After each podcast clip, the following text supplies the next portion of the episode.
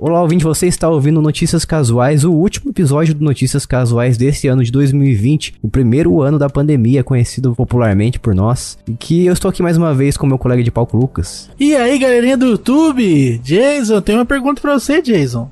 Nos diga, Você então. vai editar esse episódio hoje e lançar amanhã, porque nós estamos gravando aqui dia 30. Pois é. Não sei. Então, como é que você pode ter dito, então, que este é o último episódio de 2020 e não o primeiro de 2021? Não sei, porque apenas os contribuintes desse programa aqui, desse podcast, estarão ouvindo amanhã. Ah, muito bem observado. Porque como todo mundo que sabe, todo mundo que ouve e contribui com a gente sabe que as pessoas que nos apoiam financeiramente recebem um podcast extremamente adiantado. E se você quiser fazer parte disso também, vá lá em picpay.me barra jogando casualmente e contribuir com a gente a partir de um realzinho. Você já libera notícias casuais. Já libera o achievement. Isso, a conquista de notícias casuais para todo o público poder ouvir. Ouvir de forma pública. Ou então a partir de 5 reais você já pode receber podcasts bônus e fazer parte do nosso grupo do Telegram, exclusivo para os contribuintes. E esse podcast, apesar de que essa quinzena a gente recebeu novas assinaturas, ele vai ser o único notícias casuais liberado para o público, porque é final de ano, né? Final de ano a gente quer dar um É a presente. virada. E final de ano. Isso, presente da virada. Lembrando que a virada não vai acabar com o vírus, hein? Então nada de ficar saindo de casa. e já deixando as propagandas de lado aqui, também estamos com a Bia Bock, mais uma vez. Bu! E olá, pessoas. Agora É, mudou, mudou. Agora eu mudei, voltei pro Bu e pro Eba e é isso. E pro Eba não, e pro olá, pessoas. Posso colocar o Eba Pro também? Eba? Nossa. Eba. É um, É. um combo de ono- onomatopeias aqui na entrada. Essa é novidade. Eu já devo ter falado do Eba em algum momento do podcast. Sim, no começo você falava bastante. Você falava yes, você falava eba. É. Acho que eu tô me segurando. É, ela falava sempre yes, yes. Desculpa, Se gente. quiser ouvir, ouve os podcasts de outubro de 2019, vocês vão ver a Bia falando yes a cada Nossa. 5 O segundos. Jason é um bom jogador, ele fica reparando nas Ele pessoas, fica. né? É. É. do mal. É, porque esses dias eu tava reouvindo os podcasts dessa época, porque eu vi pessoas comentando no nosso YouTube. As pessoas ainda comentam nesse episódio do Red Dead Redemption 2, que é- Caramba. foi o primeiro episódio que a Bia participou. Aí, ah, que ó, legal. até hoje. Tá vivo aí Até no hoje. coração dos gamers de verdade. Ah, achei que você ia falar da Bia. Quê? Eu achei que você ia falar até hoje aí, é viva. também, também. Estou, inclusive. Tá viva também. Felizmente. É verdade, a gente não converteu ela em uma entidade sobrenatural que, Ainda não. que fala usando a inteligência artificial da Amazon. Isso. Somente o Calisto. Somente Só o o Calixto. Calixto, que é isso, né? E antes de irmos para as melhores notícias de hoje, que também temos notícias enviadas pelos nossos ouvintes e por membros da equipe também. A gente não vai ter, infelizmente, a leitura de manchetes do Lucas, porque ele não fez. Ele não criou manchetes exclusivas aqui. É, isso não é verdade, né? Você fez? Não, mas cadê os links das notícias? Hoje as notícias não tem, não tem link. Tem os links na pauta? Então tá bom, então. Não. Então não tem título, tem. né? É isso. É isso aí. Então a gente vai começar diretão hoje aqui. Lembrando que esse é o último Notícias Casuais do ano. E se você discorda de alguma notícia, acha que a gente escreve- esqueceu de alguma, Se na verdade. Discorda de alguma Discorda. notícia. Não, não, não, não. Não teve Dragon Ball Z Kakarot. Não teve. Não, Não, vai que as nossas notícias que a gente trouxe aqui são fake news, são falsas. É verdade. Realmente. Fica a seu critério. Então você entra lá em jogandocasualmente.com.br barra Telegram e você vai entrar no nosso grupo magicamente do Telegram, o melhor mensageiro da internet. Que é onde você consegue conversar com a gente o dia todo e também com o nosso público, as pessoas que ouvem nosso podcast e acessam nosso conteúdo jogandocasualmente.com.br. Então vamos para os maiores acontecimentos de 2020, esse ano terrível, esse ano de muitos aprendizados. Para você que não ouviu o último podcast nosso com o Vitor, do Player 1 Podcast, ouve lá e deixa o seu like. Se é que tem alguma forma de deixar o like lá. Cara tá no costume. Deixe seu like, se inscreva no canal. Se inscreva no podcast. Compartilhe com seus amigos dizendo. É uma boa, aliás, avisar você se você tem um, um dispositivo Apple, se você ouve a gente através de algum iPhone, um iPad, algum i qualquer coisa, por favor avalie a gente no iTunes pra gente conseguir derrubar a concorrência e passar no ranking, subir lá no ranking e ficar lá na visibilidade, para que as pessoas possam nos conhecer. Mas o que, que a gente vai ganhar com isso daí, Jason? Fama, dinheiro, reconhecimento, Ah, só isso? só isso. Ah, achei que era uma coisa mais objetiva, tipo um PlayStation 5. Podia, né? Ah, se alguém quiser patrocinar a gente, se alguém quiser É enviar um console pra gente aqui, se a loja Realmente. 3 em 1 quiser nos enviar um, um console para nos patrocinar, eu aceito de coração aberto. Eu aceito também. A Bia também aceita. Então vamos lá, começando aqui pela primeira decepção desse ano. Na verdade, não, são, não é um podcast de decepções, mas eu vou começar com a minha decepção pessoal. Eu quero que vocês comentem também o que, que vocês esperavam, se é que vocês aí dois esperavam alguma coisa, que é o, o Dragon Ball Z Kakarot. Dragon Ball Z que focaria na história de Goku e seus amigos. Ele seria o protagonista de sua própria história. Seria um RPG que prometia, prometia revolucionar o Prometia. gênero. Prometia. Deu, Que um, fofo. prometia. deu um Ceará aí agora, do nada, do cara. Abraço pro Cleantes, que é do Ceará. É do Ceará? Não sei. Ele vai, ele vai reclamar que tu tá falando errado aí, hein? Mas ele fala assim. Vixe. Tu vai ver o cara é da Bahia, tu tá falando Ceará, ele arredondando todo mundo pelo Ceará. Eu não sou bom de geografia, me perdoem. E justamente o Cleantes é um homem geográfico, não é? Ele é um homem geográfico. Pois é. E aí, ó, é um problema se você estiver errando. É hein? o, o rei do Planalto. É, só do Planalto. Dos outros terrenos ele não é rei. Das planícies não é. Mas a primeira decepção aqui foi o Dragon Ball Kakarot que prometia revolucionar o gênero e a história de Dragon Ball pra sempre. Vocês chegaram a jogar? Não. Você, Bia. Eu tava com vontade de jogar, e aí eu esperei pra ver a reação das pessoas, porque eu comecei a fazer isso depois de decepções nos jogos. E Jason, você falou o que você achou, e aí eu decidi que eu não ia comprar, não. Você Então, viu? Eu sou um digital influencer. É, pois é. Ah, Entendi. é o influenciador Jason Mig Hong. Eu sou influenciador digital. Eu jogo futebol na pandemia. Entendi. Mas é, eu só desisti do jogo e é isso. Então eu nem testei ele ainda, gente. Desculpa, mas assim, eu não vou comprar. Olha, ele é um jogo que eu andei conversando com várias pessoas nas redes sociais, pela internet afora, e eu percebi que muita gente reparou a mesma coisa que eu. É um jogo extremamente inflado em termos de RPG. Os seus golpes são atrelados à história, então não tem como você, por exemplo, liberar um Kamehameha no início, porque você vai ter que passar pelos eventos de Dragon Ball, obviamente, pra você ter o contexto ali de liberar o, essa, esse poder, porque senão não faz sentido também. Mas se fosse esse o caso, eu acho que seria, teria sido melhor você poder criar o seu próprio personagem e seguir a sua própria história. Não, mas você não começa sabendo o Kamehameha já? Não. Mas o Goku aprende o Kamehameha quando ele é criança. Ah, é, então eu tô confuso aqui. Eu acho que é Genkidama. ah, tá. Ah, Genkidama, beleza. Aí realmente ele não sabia, ele aprendeu depois. Verdade. Sendo corrigido aqui ao vivo pelo Lucas, ele realmente começa com Kamehameha, mas os poderes que ele aprende mais à frente assim, você não consegue, não é uma liberdade. Rapaz, eu sou estudado na lore do Dragon Ball, rapaz. Que bonito. Formado na escola Akira Toriyama. Eu sei tudo, rapaz. Quando era criança, eu decorava o ki dos personagens nas séries Gente. diferentes, tá ligado? Eu sabia, tipo assim, ó, não, na saga Cell, o Gohan tem o ki de tanto. Na Nossa. saga Freeza, ele tem tanto. Eu sabia tudo, rapaz. Nossa, parabéns, Lucas. Meu respeito por você. Então fala pra mim, Lucas, quanto que era o Ki do Goku na, na saga Freeza. Na saga Vegeta e, e Saiyajins. Não sei. Aí, ó. Essa é Mas fácil. eu sabia quando era criança, né? Eu sei, eu sei quanto que é. Não, não, mas tu vai falar que é mais de 8 mil, isso é impreciso. é, isso, não, tem é. Lógico que isso não. não é o número do ki dele. Não, não, não, não. Porque o, o leitor só lia até 8 mil. Então quando quebrou, ele falou, é mais de 8 mil. Exato. Mas isso aí, na, 8 mil, na verdade, era muito pouco. O que dele era muito maior que isso. Aliás, eu tenho uma curiosidade ainda maior pra você. Qual é a curiosidade? A versão brasileira apenas, que foi a que trouxe o valor de 8 mil. Ah, é? A versão original é mais de 9 mil. Gente.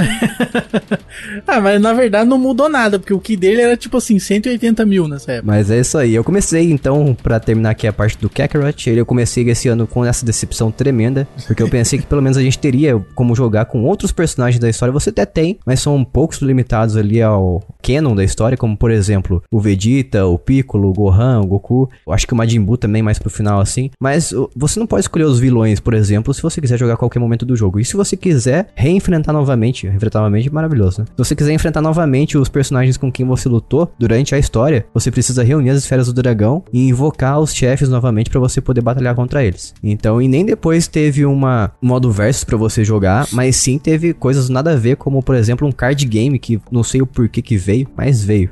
Nossa, tem um card game nesse jogo, não faz sentido né? Nenhum, nenhum. Então, é, ó, é, a gente teve um jogo semelhante a esse no PlayStation 1, né? Que é o Dragon Ball Legends, que tem a história do Dragon Ball e tal, e você segue a história do Dragon Ball Z. E quanto mais próximo da história de fato você realizar, que você tem uma liberdade poética ali no, no decorrer do jogo, aí é a sua nota, vamos dizer, no porcentagem do quanto você é, atingiu a história do Dragon Ball no jogo. Só que é um pouco triste esse tipo de jogo hoje. Quando eu era criança eu me divertia, mas eu acho um pouco triste porque eu já conheço a história. Então eu não preciso conhecer a história de novo. Se eu quiser, eu assisto o Dragon Ball de novo. Eu não preciso de um Então. jogo pra me contar a história que eu já conheço. Então, pra mim, esse tipo de, de gameplay, assim, não faz muito sentido, não. É exatamente essa minha maior crítica, porque ele tem cutscenes muito bem fiéis ao anime, ó, eu diria até que é demais, mas esse é o maior problema, é o que você falou, se eu quiser saber a história de Dragon Ball, coisa que eu já sei faz muitos anos, eu vou e vejo o anime novamente. É que assim, Jays, aí, aí eu, você, eu- você me perde. Porque a proposta do jogo é essa. Uhum. Então, assim, eu nem comprei e eu não esperava nada diferente disso, porque a proposta é essa. Agora, você adquirir o jogo, pegar e reclamar da proposta que você já sabia qual era, aí é, é burrice, né? Eu concordo com o Lucas. Olha, lá, olha só, duas pessoas me ofendendo aqui ao Ah, mas é lógico. O que você tá falando é burrice, cara. É igual você comprar um jogo de luta e reclamar que tem luta. Não, não faz sentido. A proposta é essa. Mas como é que você vai fazer então um RPG baseado numa história linear como o Dragon Ball e ter elementos de RPG nele que funcionem? Então, você tem, por exemplo, o Xenoverse, que aí provavelmente é o que você gosta mais. É o que eu mais que gosto. é um, um jogo que não tem absolutamente nada a ver com a história do desenho. Tem. É um- uma história, uma, uma timeline diferente. E as coisas que acontecem no desenho, não só no, no jogo, não são as coisas que acontecem no desenho. Então é um jogo diferente, né? Não segue a linha do desenho e tudo mais. Então aí faz mais sentido pra você. Então sim, dá pra fazer. Mas a proposta do, do- desse jogo não é fazer isso, né? Aí é que o senhor se engana em relação ao Xenoverse 2. Tá. No Xenoverse 2 você pode reviver as Tá missões. bom, dobra, dobra a realidade aí pra falar que o jogo é o jogo do Dragon Ball Z, vai. O Xenoverse 2 você pode reviver os momentos da história de Dragon Ball na perspectiva de que você é um patrulheiro do tempo. Você pode Ou reviver. seja, você pode reviver. Isso aí não é o jogo. Espera, espera, espera. Então, você tá me dizendo que esse jogo é basicamente Rei Leão 3. Como assim, Rei Leão 3? E você é o Timão e o Pumba. Isso. Porque, não sei. Sim, sim, exatamente. Incrível. O Xenoverse 2 sim. Você pode reviver num um ponto de vista coadjuvante que nem existe. Sensacional. Ok, agora eu gosto do jogo. Agora que eu sei que é Leão 3, achei incrível. Agora eu vou jogar. Sem falar que o Xenoverse 2 você pode também fazer missões em modo co-op. Você pode jogar com outras pessoas junto com você online. Isso é legal. Xenoverse é chato pra dar com pau. Basicamente, é isso aí. Porque não é Dragon Ball, entendeu? É isso aí. É, não é não, é sim. Não é não, não é é sim. sim. Pera aí, se dê Não, deixa eu, deixa eu refazer Como a minha assim, né? frase. Não é sim? Que, que diabo é isso? Não é chato e é Dragon Ball. Ah, entendi. E, não, a melhor parte disso é que a gente tava falando do outro jogo e ele é tão bom que a gente mudou o, o foco pro jogo anterior, né? Mas tudo bem. Você viu? Minha única crítica a Dragon Ball Xenoverse incrível. é que os bonecos são muito brilhantes.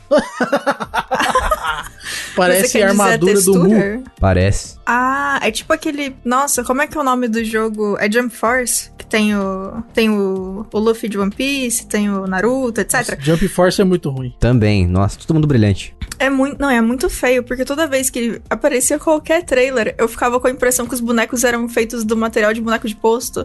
é muito estranho a reflexão da luz, é muito estranho. Eu não sei o que acontece. Passaram cera em todos os bonecos. Passaram. Que estranho. É bizarro mesmo. A única salvação é que no PC você consegue colocar uns mods lá de mudar o shader dele. Nossa, que triste você depender de mod pro jogo ficar bonitinho. É, exatamente. Mas também se consegue desligar alguns recursos como o Bloom, acho que é o brilho em excesso, né? Ah, sim. Mas no console você não consegue, então é decepcionante. Uhum. Mas isso aí, Dragon Ball Z. Eu ia falar ZZ. Dragon Ball Z ZZ. Kakarot. Então vamos pra próxima aqui, que é a Evo. Fazendo já uma ponte com jogos de luta. Na verdade é um jogo de RPG, mas é luta também. Mas a Evo foi cancelada esse ano, pra quem não lembra. Vocês lembram da Evo sendo cancelada? Isso. Não teve, né? Não teve. Ia ser remota, né? Por causa do, do negócio que deu aí esse ano. É. Mas aí acabou e foi cancelado. Porque teve alguns problemas lá, né? A gente pode falar o que, que aconteceu, Jason? Pode falar, fique à vontade. Pode falar? Então, é, Perfeito. o cofundador da EVO, ele foi acusado de aliciamento de menores. Vamos, vamos colocar dessa maneira. E aí, só uma acusação. Não estou aqui dizendo que ele fez isso. Vamos aqui, não quero ser processado. Estamos, como é que fala? Conjecturando? É, disseram os jornalistas que disseram que ele teria feito isso. Então aí foi cancelado o evento, deu um maior problema e tal. Mas aparentemente o ano que vem tá de volta aí, vai ter o evento. É, provavelmente ele não vai estar junto da galera mais, mas é isso. E ano que vem o evento vai ser presencial também, porque virou o ano, acabou a pandemia. o vírus foi embora. É, eu acho que eles não estão planejando fazer presencial mais. Porque melhorou muito também o online dos jogos de luta, né? Onde a gente tem um Ah, online muito melhor. Que inclusive viaja no tempo pra, pra rodar o, o jogo. E então isso acho que ajuda um pouco, né? Se você considera Smash Bros como jogo de luta, aí eu diria pra você, não, não melhorou. Não, Smash Bros não é jogo de luta, né? Não é, é de empurra, É empurra. empurra, empurra. Porque o Smash Bros ele justamente foi retirado esse ano da Evo que aconteceria, porque o netcode dele é bem ruim, Exatamente. tem bastante lag, bastante problema e deu no que deu. Mas é Nintendo, né?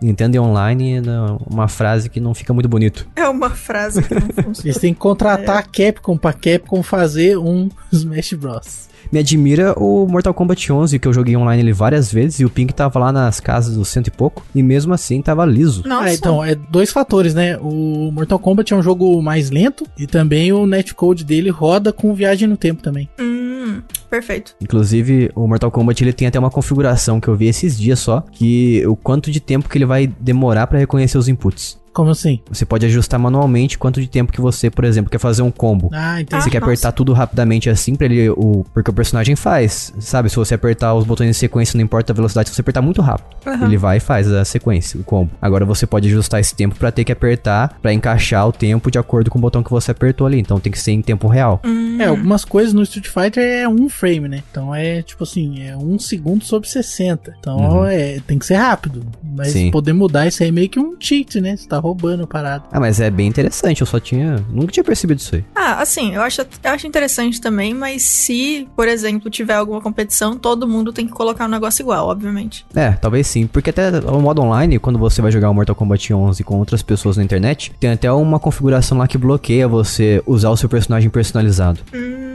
Então deve ter coisas do tipo assim que proíbe esse tipo de configuração, de time input, essas coisas assim. É isso aí, foi cancelada. E o próximo aqui é o Resident Evil 3, que muita gente estava na alta expectativa por causa do ano passado que a gente teve o Resident Evil 2 Remake, que na minha opinião é um jogo espetacular. Gostei muito quando joguei, eu gosto muito de Resident Evil 2 também, mesmo o, o antigo, ele tá meio fresco na minha memória ainda. Já o 3 eu faz mais de 10 anos que eu não jogo mais ou menos. Então eu joguei o Resident Evil 3 no começo do ano, gostei bastante. Muita gente odiou e eu acho muito estranho também muita gente reclamando de Resident Evil 2 ser grande e inflado. Daí parece que a Capcom ouviu as pessoas que disseram isso e trouxe em contrapartida do Resident Evil 3, só que com uma duração entre 5 e 3 horas e meia mais ou menos, dependendo do quanto do quão rápido você for na campanha. 3 horas e meia e 5, você quer dizer, né? é, Isso. não é o contrário. É igual o jogo de futebol, você não pode falar 1 a 2. Isso, exatamente.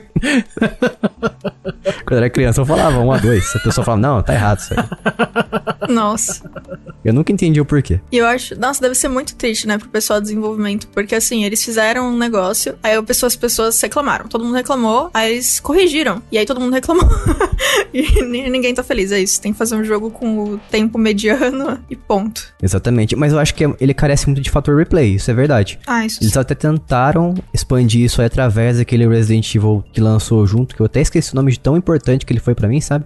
Tadinho. Eu acho que é Resident Evil Resistance, eu acho que é isso. Que ele é um multiplayer do Resident Evil 3, que na verdade ele seria uma forma separada de jogo no início do lançamento dele, no anúncio, na verdade. Eles viram a recepção que esse Resistance teria e decidiram incluir ele como um modo multiplayer separado do Resident Evil 3, tanto que você baixa ele de, forma separada também. Eu acredito que hoje em dia ele já tenha morrido bastante, porque nem na época do lançamento teve bastante gente jogando. O lag nele era absurdamente alto. Tentei jogar, tentei gostar dele, mas não dava. Eu vi gente comparando com Resident Evil Outbreak, mas eu acho que daí já é longe demais. Eu acho que já ia ser muito generoso. Eu sei que o Lucas começou a jogar também Resident Evil 3, finalmente. Comecei a jogar, porque tava baratinho na Steam, né? Uhum. Na promoção de fim de ano, daí eu comprei, tô jogando. Tô jogando devagarzinho, mas eu tô jogando. E o que, que você está achando? Eu sei que você não jogou o 2, né? O remake. Não, não joguei. Na verdade, eu só joguei o Resident Evil 3 e o 4. Era all, tipo, na vida. E aí, agora eu falei, ah, não vou jogar o 2 agora no remake, né? Porque eu não conheço o jogo, vou continuar sem conhecer.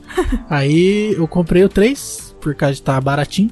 E tá legal, tá bacana. Eu gostei do que eles fizeram com o jogo, ficou legal. É, eu achei divertido. Eu, como falei, joguei há mais de 10 anos o original do PlayStation 1. Então eu sei que muita gente falou: ah, cortaram um monte de coisa do original. Teve cenas ícones lá que cortaram. Eu só lembrei disso aí depois que eu vi as pessoas falando, que é uma cena que envolve o Nemesis e o outro cara lá que é colega da Jill. Tem também o cenário da Torre do Relógio, parece. Eu não lembro dessa aí, para ser sincero. Então para mim também não fez falta. E eu gostei da duração dele. Eu achei que 5 horas é um tempo bom para um jogo hoje em dia. Eu sei que ele tava bem caro na hora que ele lançou e não tem muito apelo para você jogar novamente, mas eu acho que 5 horas é um tempo bom. Eu acho que entre 5 e 10 horas é um tempo ok para os jogos AAA hoje em dia, pra gente não ficar tanto tempo preso assim, dependente. É, eu só não sei aonde que o Nemesis vai pular da janela.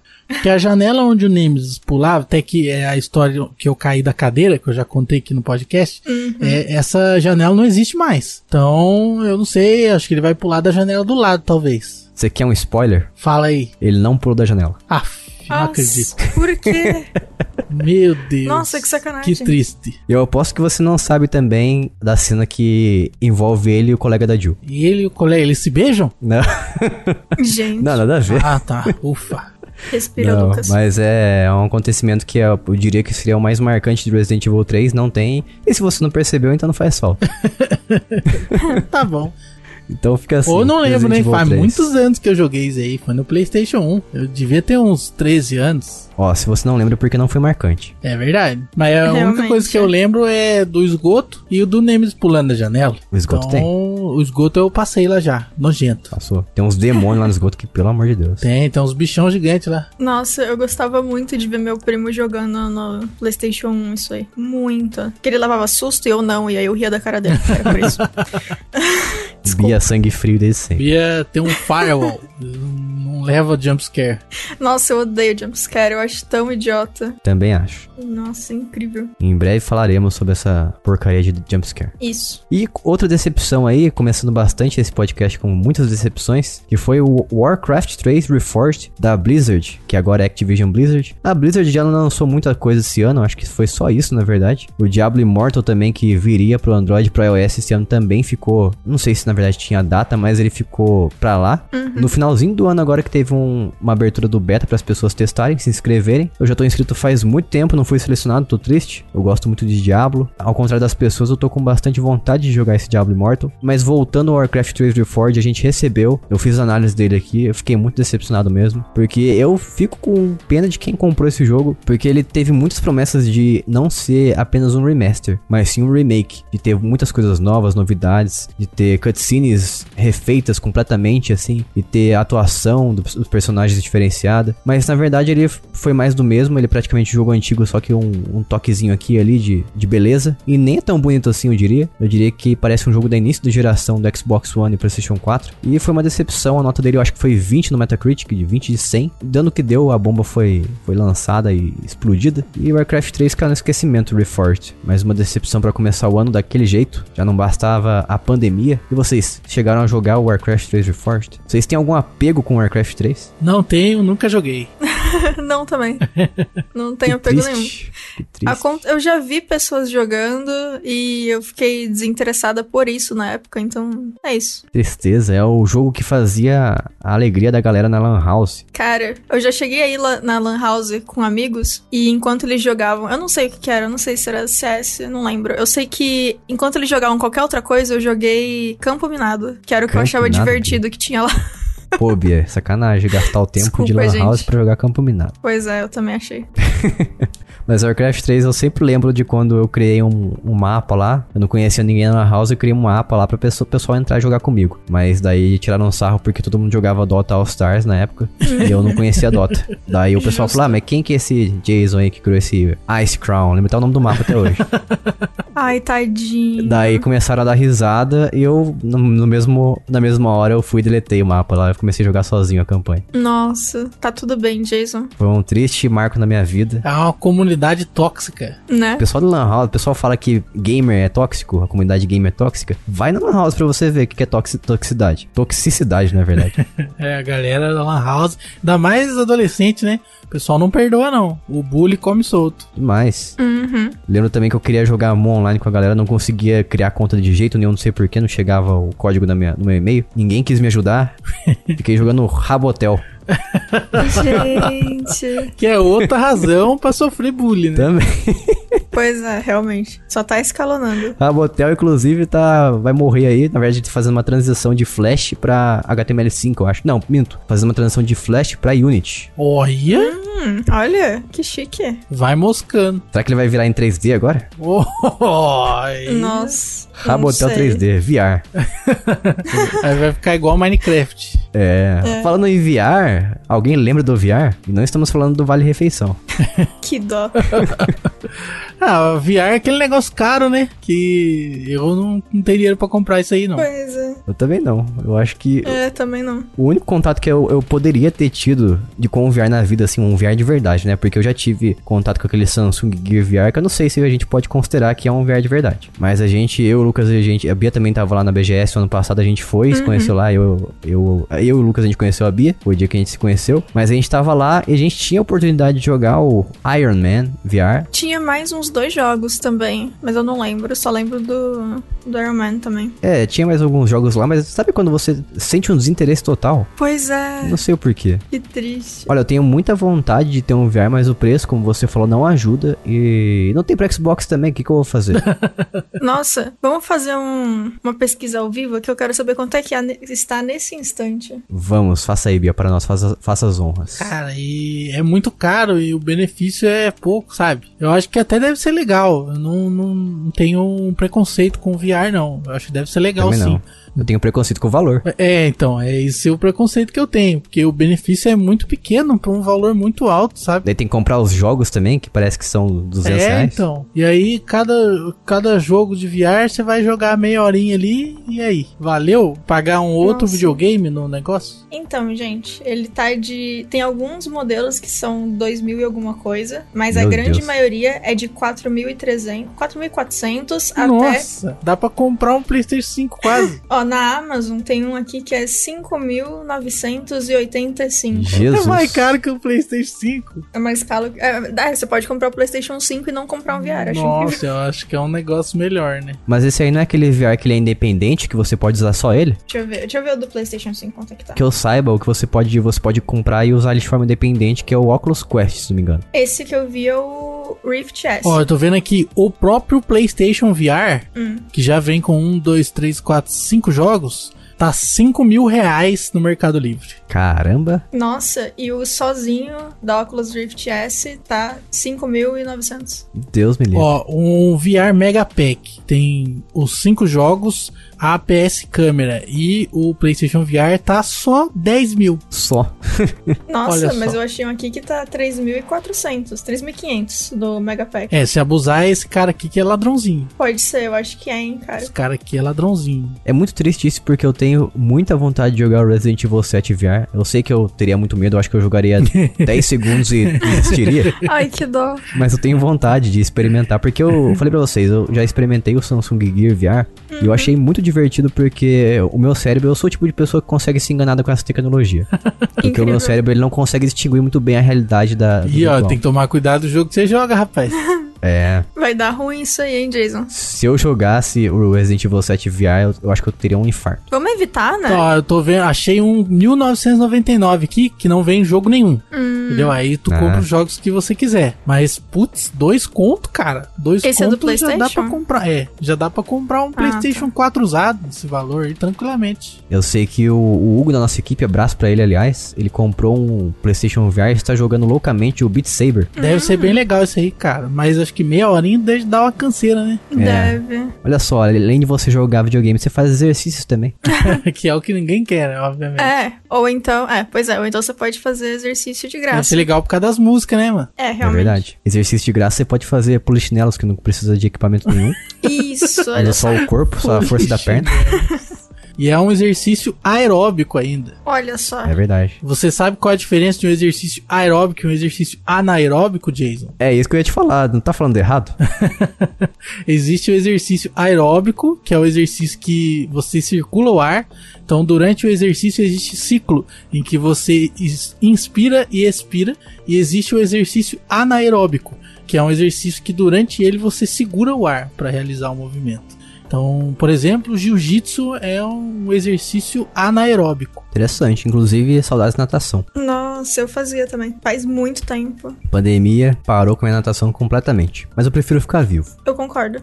Obrigada. pelo- E o próximo assunto aqui, na verdade não é mais uma decepção, mas é uma treta, briguinha. E briga de empresa, coisa que a gente adora, na verdade. Eu gosto de ver, não sei vocês. Saiam no soco, se matem. Gente, quanto ódio no coração. Ainda mais quando é briga a favor de nós, a favor de que a gente ganhe alguma coisa a mais. Mas nesse caso aqui, não foi tanto pro consumidor, eu diria que até muita gente foi prejudicada. E foi a briga da Epic e a Apple. Pra quem não lembra, vamos refrescar a memória de que você não lembra da briga das duas. Que foi porque o Fortnite, que é da Epic Games, ele estava fazendo uma prática de que ia contra as regras da Apple, a- as regras da App Store, que ele estava vendendo itens de forma interna no seu aplicativo, no jogo. Então você podia comprar de forma mais barata no jogo, porque a Epic não teria que pagar os, os royalties, acho, né?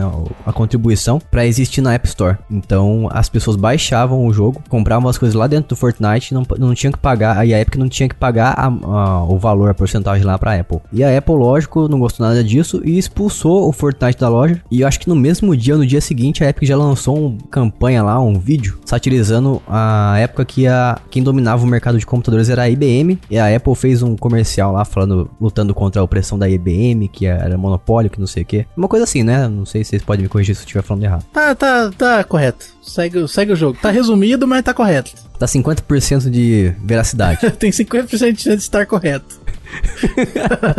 Mas como o Lucas é desenvolvedor, ele pode falar melhor pra gente por que que o Lucas... Por que que o Lucas? Por que que o iFood, Lucas? E iFood? o Facebook? É, o iFood, esses caras aí. Por que que essa galera aí, eles podem ter esses, essas formas de pagamento dentro do aplicativo deles e a- o Fortnite não pode? Basicamente é porque para os amigos do rei tudo, para o resto a- o rigor da lei, né? Então é assim que funciona na vida. Então, por exemplo, é, já subi, submeti aplicativos na Apple lá que pediam no cadastro do usuário a data de nascimento. E aí eles recusaram o aplicativo e informaram que não podia pedir data de nascimento. E eu estranhei, eu falei, tá, beleza, ok que isso aí tá nas suas regras, tudo bem, eu aceito, né? Ah, humildemente o banimento e tal, eu altero o aplicativo aqui, mas vem cá, por que, que o Facebook faz isso? Por que, que o Twitter faz isso e eu não posso fazer? E aí a resposta da Apple foi: nós estamos aqui para discutir apenas o seu aplicativo. Que também pode ser traduzido como senta lá, Cláudia. Então, Mandou um cala boca. mandou um famoso cala a boca, fica na sua, parceiro. Então, paciência, né? Então, aí nisso eu descobri que é assim, né? Para os amigos do rei, tudo, né? Então, para mim, o rigor da lei. Então, lá tá dizendo que não pode. Assim como também está dizendo que não pode você obter dados, se você não pode pegar sequer a data de nascimento, imagina o número do cartão de crédito, né, meu chapa? Então, não pode. Não pode pegar nenhum dado do consumidor, fazer nenhum tipo de cobrança, nada do tipo.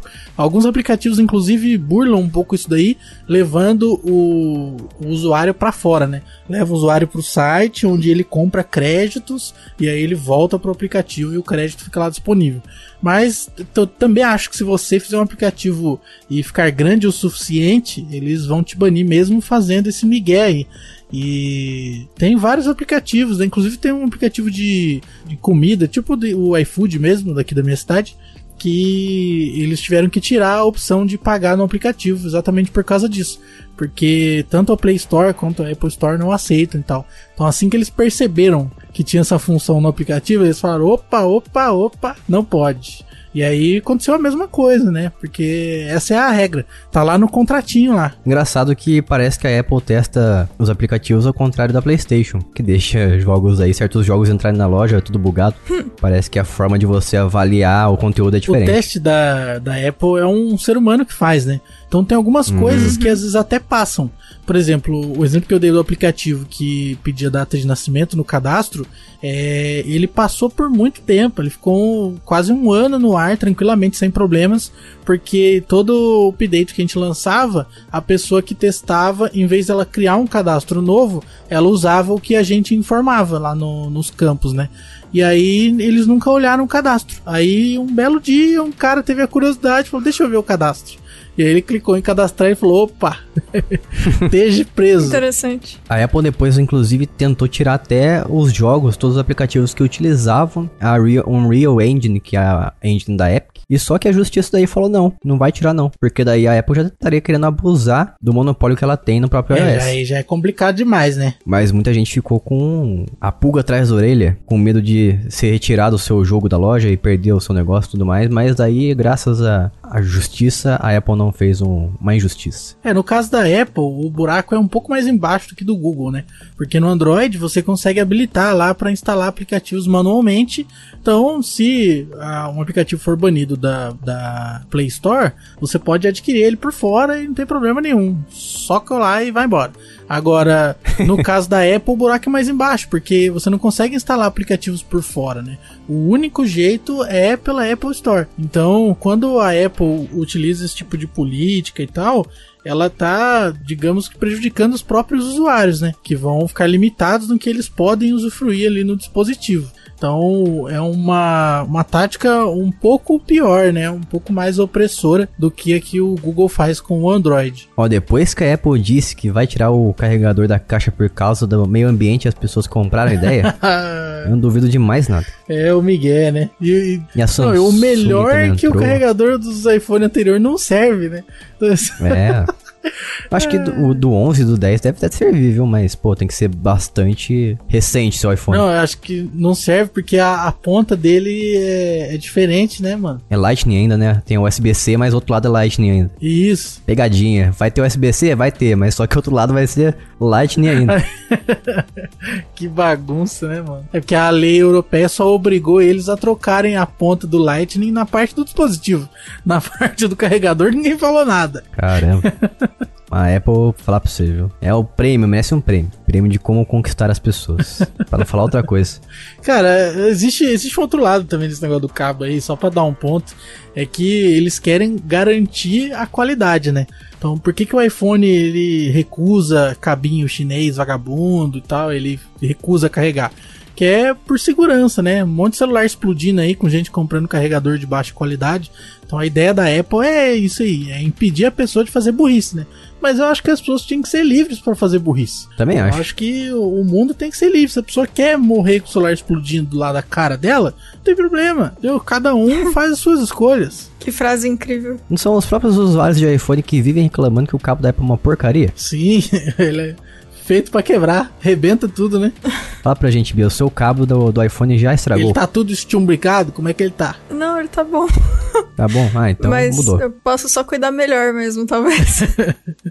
Então deve ter mudado a qualidade, igual mudou a bateria a partir do iPhone XR, que agora sim você pode ter 5 horas de tela, olha só. É, mas se você for analisar também, o afegão médio, ele deve tratar o cabo do celular com aquele cuidado, né? É aquele carinho pois é. especial do brasileiro. É, joga na lama o cabo, é esse tipo de coisa que o brasileiro faz. Joga na privada, é. É verdade. Coisas normais pro afegão médio brasileiro. Não tem cuidado com nada, né? Destrói tudo. Usei de, de cabo de guerra pra brincar com cachorro. É, usa o cabo igual um macaco. Não tem cuidado com nada. Isso. É possível. Desencapa todo o cabo, igual um É, macaco. puxa o cabo de qualquer jeito. É. Mas eu vou ser honesto aqui e eu vou falar que a Samsung e a Xiaomi estão seguindo pelo mesmo caminho, eu tô muito decepcionado, Hum, nossa, eu não sabia. mas não surpreendido. X- que? Xiaomi? Xiaomi também. Xiaomi? Xiaomi. Tipo a Xiaoyu do Tekken. Isso, só que é Xiaomi. Ah, verdade, ó. Olha só, paralelo interessante. mas, então, a Xiaomi já tá dando sinais aí de que o Mi 11 vai vir sem o cabo. Mas não, aqui não é um podcast de tecnologia, é um podcast de games, então vamos deixar isso aí pra outro momento. Um podcast bônus, quem sabe. E agora indo pra parte mais alegre do podcast, que pelo menos pra mim, não sei pra vocês, mas pra mim foi muito interessante, foi muito um momento de alegria, um momento de sorriso, que foi a chegada do EA Play ao Game Pass. Ê, grande alegria. A gente gosta dos jogos da EA, vamos ser sinceros, eu pelo menos gosto bastante. Tem Ei, jogos muito esportes. bons. Tchene gay. Tiny Game. Tem muitos jogos bons do catálogo dessa empresa, mas uh, ultimamente os jogos estão vindo de qualquer jeito aí. Por exemplo, o Burnout Paradise, que veio uma versão remaster dele, que não muda nada. E veio também o Need for Speed Hot Pursuit lá, que eu até fiz uma análise que não mudou praticamente nada. Colocou um crossplay aqui e ali, mas o jogo em geral é o mesmo. Mas tem muita coisa antiga assim, como por exemplo o Black, que todo mundo gosta do PlayStation 2 e do Xbox original. Ele também tá incluso nesse EA Play e as pessoas podem jogar todos, praticamente todos os jogos do, do EA, da EA, nesse incluso já na assinatura do Game Pass. Infelizmente alguns lançamentos não estão não na lista ainda, como por exemplo Star Wars Squadron, aquele de navinha, e também o FIFA 12, 12 não, tô falando besteira, tô achando tudo em 2012 ainda. O FIFA 21 não tá incluso ainda também. Acho justíssimo eles não estarem ainda. É, senão as pessoas não iriam comprar, né?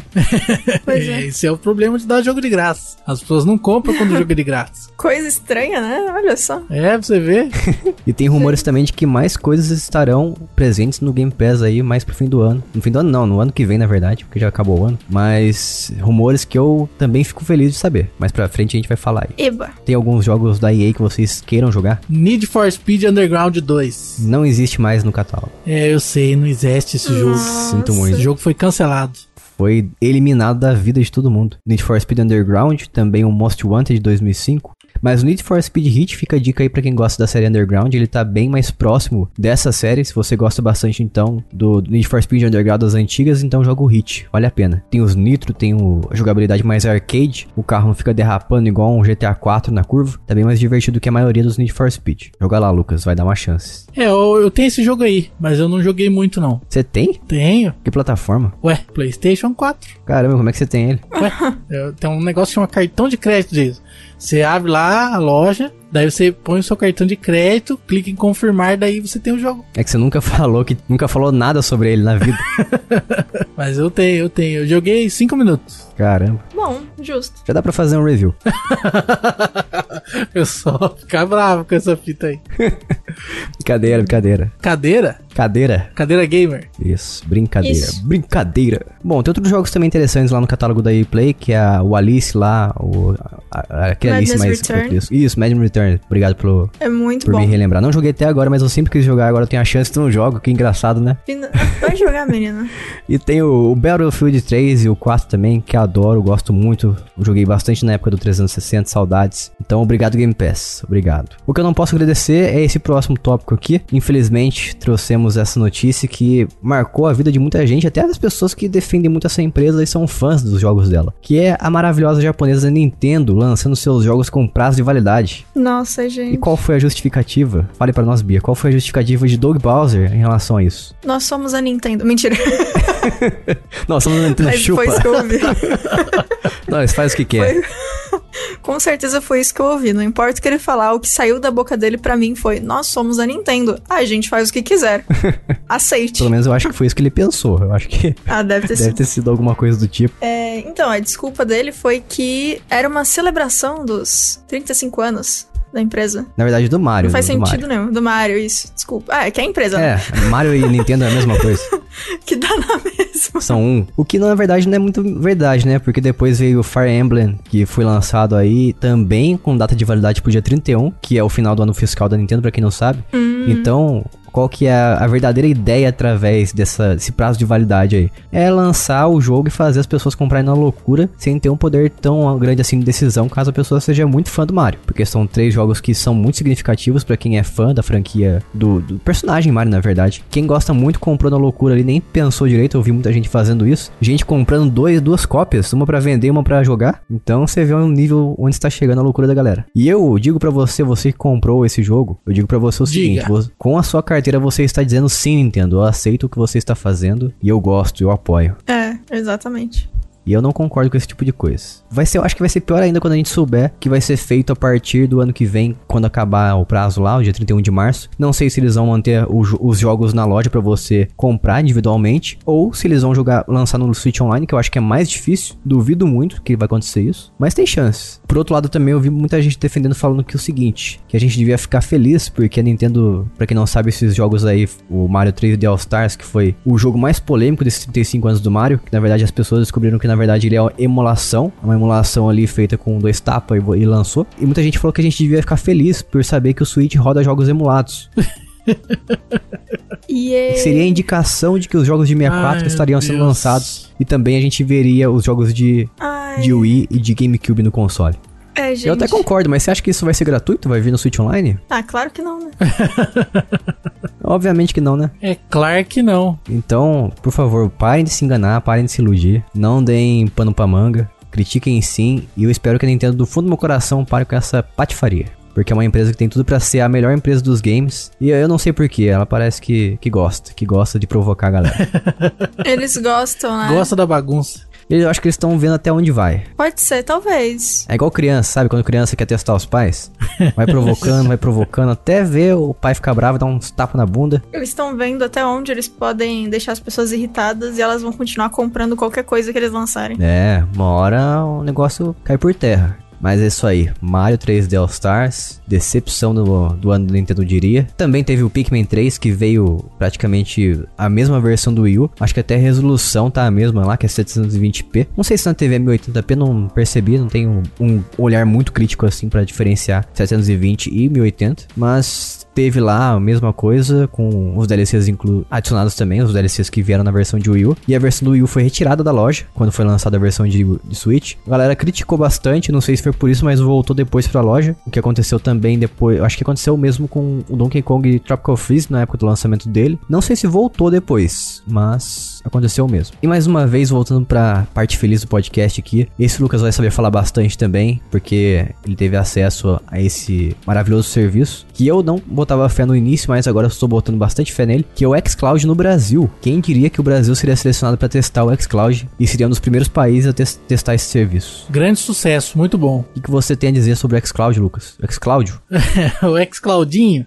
Então, dependendo do jogo, funciona bacana. Então, por exemplo, joguei Tekken, inclusive joguei Tekken online, on the line com ele, né? Com, contra pessoas da internet. E funcionou legal, funcionou legal. Então, um pouquinho de lag, mas sim, tolerável, normal de, de jogo online, né? Tranquilo.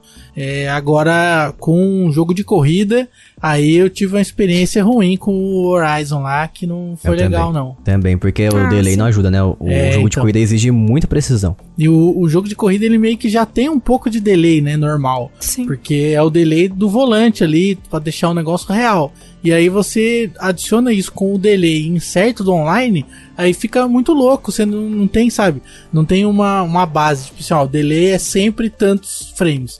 Então É. aí você vai conseguir jogar porque você se adapta, né? A sua mente se adapta ao controle ali. Mas ele é incerto, então é muito fácil perder o controle do carro. Eu testei até mesmo jogos de tiro, que eu achei que seria uma experiência terrível por causa do input delay, que apesar de existir ali não é tão aparente, não é tão sensível pra você perceber, mas eu joguei Borderlands 2 e o Gear 5. Também testei o online do Gear 5, funciona liso, maravilhosamente bem. O online funciona melhor porque ele joga o FPS lá pra cima pra otimizar o, o jogo, né? Ele joga pra 60 FPS, então jogos em 60 FPS rodam bem melhor no xCloud, mas eu joguei o Borderlands 2 e o Gear 5 como eu falei e ficou bem tolerável apesar de existir o input dele ali, porque não é igual Forza que você tem essa exigência extrema de precisão, qualquer coisinha você já passa reto na curva. É um pouco incômodo, mas você consegue jogar de, boa, mais tranquilo. Agora, jogos assim que não exigem tanta precisão, como o Lucas falou, como por exemplo, tô jogando em Yakuza Zero, tá rodando maravilhosamente bem. Tô jogando também o Hellblade, Shadow Sacrifice, tá muito legal. Hum, E a imagem bom. também tá bem impressionante. Eu achei que seria bem pior, achei que teria bem mais artefatos, mas tá rodando muito bem. E lembrando que você tem que ter uma internet, um, um roteador, na verdade, um roteador em casa de 5 GHz. Se você usar o de 2.4, que é o padrão, vai ter muita interferência e bastante falha de comunicação com o servidor. Nossa, eu fico muito feliz que o Hellblade tá funcionando. Um dos melhores jogos pra você jogar no xCloud, eu diria. Sensacional. E é legal que, como a gente poderia prever com jogos por streaming, você não precisa instalar nada, não precisa instalar atualização, não precisa instalar um jogo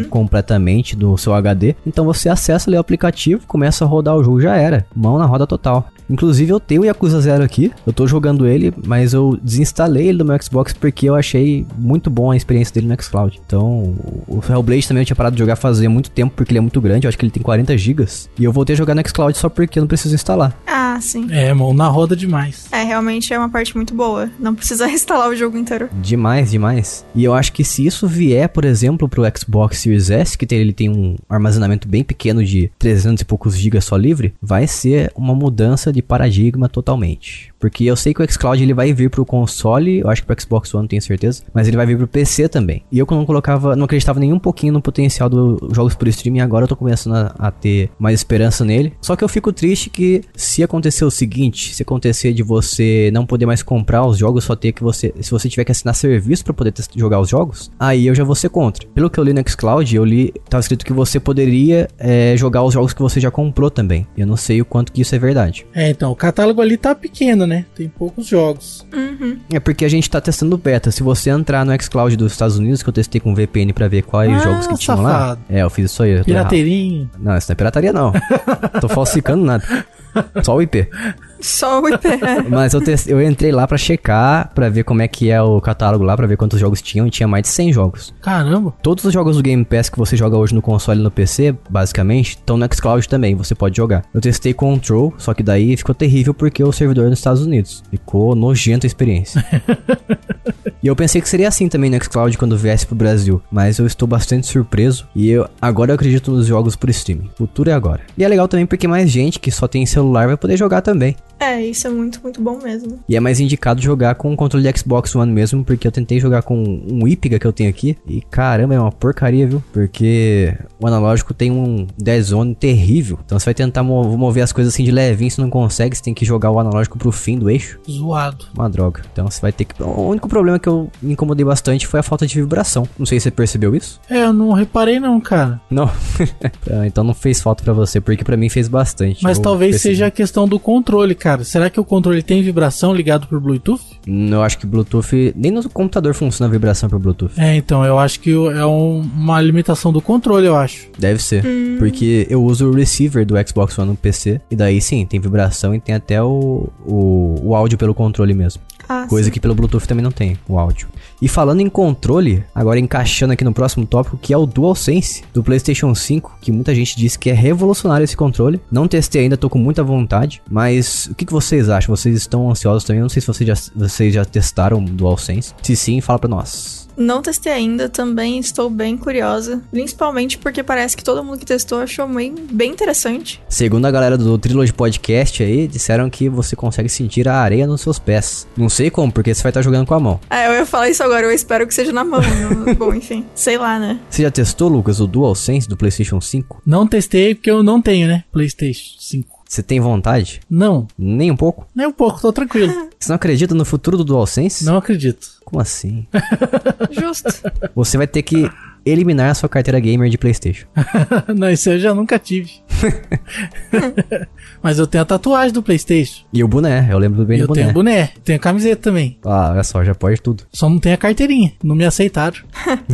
Poxa. Eu sou casual, né? Daí não me aceitaram. Ah, eu espero muito que dê, dê certo esse DualSense. Espero que não seja igual o touchpad do PlayStation 4. Eu sei que parou de ser usado depois de um tempo, né?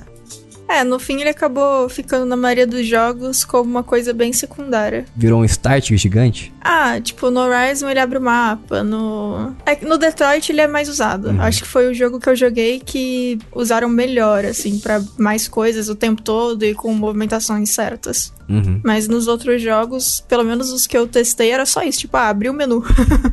que, que coisa, né? Ok. Nossa, teria sido bastante interessante se eles tivessem feito uma telinha com touch em vez disso. Porque daí você conseguiria utilizar igual na época do Wii U com um gamepad. Ah, e sim. você, por exemplo, jogava o Assassin's Creed 3 e criava um mapa ali. Você não precisava ficar abrindo o mapa toda vez que você quisesse navegar. Isso ia ser bom mesmo. É, daí você criava pontos de, de navegação onde que você queria ir, coloca- ele só tocava assim no controle, era muito legal. Pra isso o Wii U serviu. Mas é isso aí, DualSense, controle que eu quero muito. Se alguém quiser mandar um pra nós aí, ó, testar, fazer um review, pode mandar também. 3 em 1, manda pra nós. Fica à vontade. Iba.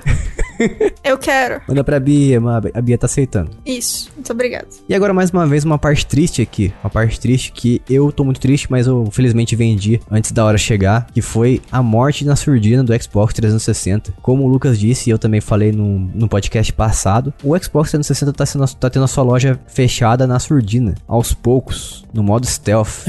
De forma oculta. É. Pois é. igual a Vila, Vila da Folha, Naruto. Não entendi a referência, porque eu sou contra Naruto. Pecado. Mas, pelo menos não é contra One Piece. One Piece eu não conheço. One Piece é melhor que Naruto. Ah, mas o 360 tá tendo sua loja fechada aos poucos, porque mês passado a gente teve o Indiana Jones Lego, acho que é o 2 ou 1, eu não sei. Mas quem tem 360 parece que já não pode pegar ele, não pode resgatar. Então você precisa resgatar pelo navegador, pela loja oficial do Xbox One. Você não consegue resgatar o- os jogos da Gold. É, você não consegue resgatar de jeito nenhum, né? Porque o jogo não tem como baixar mais ele no 360. Vamos supor que você queira comprar ele. Você não consegue também. Porque o jogo, ele sai da loja, entendeu? Ah, sim. Ah, sim. Ele vai pra loja do One e sai da loja do 360. Ah, é verdade. Então, se você entrar pelo jogo, pelo marketplace.com lá, ponto .xbox, que é a loja oficial do Xbox 360 no navegador, você não consegue encontrar alguns jogos mais. Você precisa entrar pelo xbox.com, que é a, você consegue encontrar os jogos da loja do Xbox One e Xbox Isso. Series e SS. Aí você e X. consegue resgatar, mas não vai adiantar muita coisa porque no 360 você não vai conseguir baixar, né? O console não acha o jogo mais. Uhum. Então É. você resgata, mas para o o 360 não te serve de nada. Mas, por exemplo, duas possibilidades. Se A, você já tem o jogo e ele já está baixado, o que acontece? Ele continua rodando? E B, se você já tem o jogo, mas ele tá só na sua biblioteca, você consegue baixar ou não? Ou ele some também? Então, você consegue baixar pelo histórico de downloads. Então, se não. Mas Ah, aí que tá, o histórico de downloads ele também é limitado. Então, se tiver Uhum. muita coisa lá, os jogos vão sumindo, né? E aí você não vai conseguir baixar, entendeu? Porque a função de, de ver os jogos que você comprou no Xbox 360 já não funciona faz um bom tempo. Ah, ok. Então a única forma de você fazer, saber quais jogos você comprou é pelo histórico de, de downloads que é limitado. Inclusive isso é um problema que eu tenho. Eu não consigo saber quais os jogos do 360 eu tenho. Porque por um, um período eu assinei a Gold, acho que por um ou dois anos, faz muito tempo, e eu obtive todos os jogos da Gold naquela época. E esses jogos estão na minha conta, mas eu não sei quais eles são, porque não tem nenhum lugar que tenha uma lista dos jogos que você possui do 360. Só tem os jogos que você possui do One. Nossa. Se você tem, quer saber quais os jogos do One você possui, você consegue saber. Mas do 360 não mais. Nossa, isso é muito triste. É, então, eles foram matando né, as funcionalidades. Eu não vejo motivo, na verdade, pra fazer isso. Não tem o porquê você matar um console. Você pode, sei lá, deixar de, de dar os jogos pra ele, alguma coisa do tipo assim, mas deixa a loja lá online. Se alguém quiser comprar o jogo, vai e compra. Concordo plenamente. Não faz sentido. E eu achando que a- o Xbox 360 viveria para sempre, É. estou decepcionado. Triste, triste. É um ótimo console. Sim, até hoje. Tem muitos jogos que estão presos nele. Inclusive jogos que eu tenho na biblioteca e não tem na retrocompatibilidade. Tô triste. É, então. Saudades do meu Tartarugas Ninjas Out of Shadows. Jogos que foram abandonados. Pra quem não sabe, a gente fez um podcast sobre os jogos indisponíveis. Ouve aí que foi o número 44 jogos indisponíveis que a gente publicou no meio de dezembro. Então ouve lá os jogos que foram retirados da loja e que sumiram para sempre das nossas vidas. E voltando mais uma vez à parte feliz do podcast, a gente vai e volta igual uma montanha russa. Que bonito. Como eu falei no começo do podcast, que é o rumor da Ubisoft Plus chegar ao Game Pass. Nossa, espero que sim. Seria muito legal. As pessoas criticam bastante a Ubisoft, não sei o porquê. Eu gosto bastante dos jogos dela, da grande maioria pelo menos. Tem algum outro ali que eu não gosto tanto. Mas o usuário do Twitter, Idol Sloth, chutou um rumor desse aí. E ele é famoso por soltar rumores que se confirmam depois. Então a gente pode ter quase certeza, 50% de chance de que vai chegar o Ubisoft Plus ao Game Pass em 2021. Vamos torcer para que sim, para que o Game Pass leve cada vez mais jogos às pessoas de forma mais acessível. E que a Sony também crie um Game Pass para ela. Nossa, sim. Por favor. E que a Nintendo também, pelo amor de Deus. Aí eu já não sei se vai acontecer. Eu acho mais fácil a PlayStation ter um do É, que realmente. a Nintendo. A Nintendo vai lançar um serviço que vai, vai expirar em 31 de janeiro, de março também. Vai ser limitado. Isso. Já com data pra falecer. Isso. É. Isso aí. E aqui, uma coisa triste que depois se transformou em uma notícia boa, que foi o PlayStation 5 das pessoas sendo banido porque, como diz uma, algumas pessoas mandaram pra gente aqui, que fizeram malandragem, que foi a PS Plus Collection, que pra quem não sabe, quem comprava um PlayStation 5 estava ganhando esse, esse pacote aí, que são os maiores sucessos do PlayStation 4, que são o God of War, o... esqueci os outros lá, só conheço esse. O... Qual que é o nome mesmo? É Uncharted? Uhum. Isso, Uncharted. É Last of Us também, lembrei agora. Tem o Horizon também, tá tudo incluso no pacote. E quem comprou o PlayStation 5 teve acesso a esse pacote. E as pessoas começaram a perceber que se você abrisse a sua conta que você resgatou esse pacote no PlayStation 4, você também conseguia jogar no PlayStation 4 todos os jogos dessa coleção. Então, como o brasileiro gosta de fazer as coisas, não só o brasileiro, mas todo mundo faz isso aí, vamos parar com essa síndrome de vira-lata. As pessoas, através do ao redor do mundo, começaram a fazer isso de resgatar para os amigos. E algumas pessoas até mesmo venderam essa coleção pela internet. E, e a Sony começou a perceber. Tudo bandido. E o que a Sony fez, Lucas, com essas pessoas, essas malandras? Baniu, chutou a bunda deles. Ah, eu acho que quem tava vendendo pelo menos merece, vai. Ah, eu concordo. É, quem tava vendendo aí é cabuloso, né, cara? Aí é sacanagem, aí é muita ladroagem. Porque parece que teve relatos de que cerca de. Teve contas que resgataram cerca de 200 pacotes. Nossa, gente. Ok. 200 usuários, 200 unidades vendidas de pacote da PS Plus Collection, pra quem não tinha PlayStation 5, então as pessoas estavam lucrando em cima disso aí. Mas agora, pra quem resgatou pra amigo e tudo mais, eu acho que não tem motivo não. E a Sony também não deixou muito claro qual que eram as regras, né? É, então, ficou meio naquelas, né? Ninguém sabia se ia ser banido, se não ia, se ia bloquear, se não ia. E tava muito facilitado pra fazer o download pros amigos, né? Uhum. Então a galera foi com toda a sede. Como é que é a frase? Cedo é o pote? É, foram com a faca e o Isso. queijo na mão, com a goiabada cascão e o queijo Minas.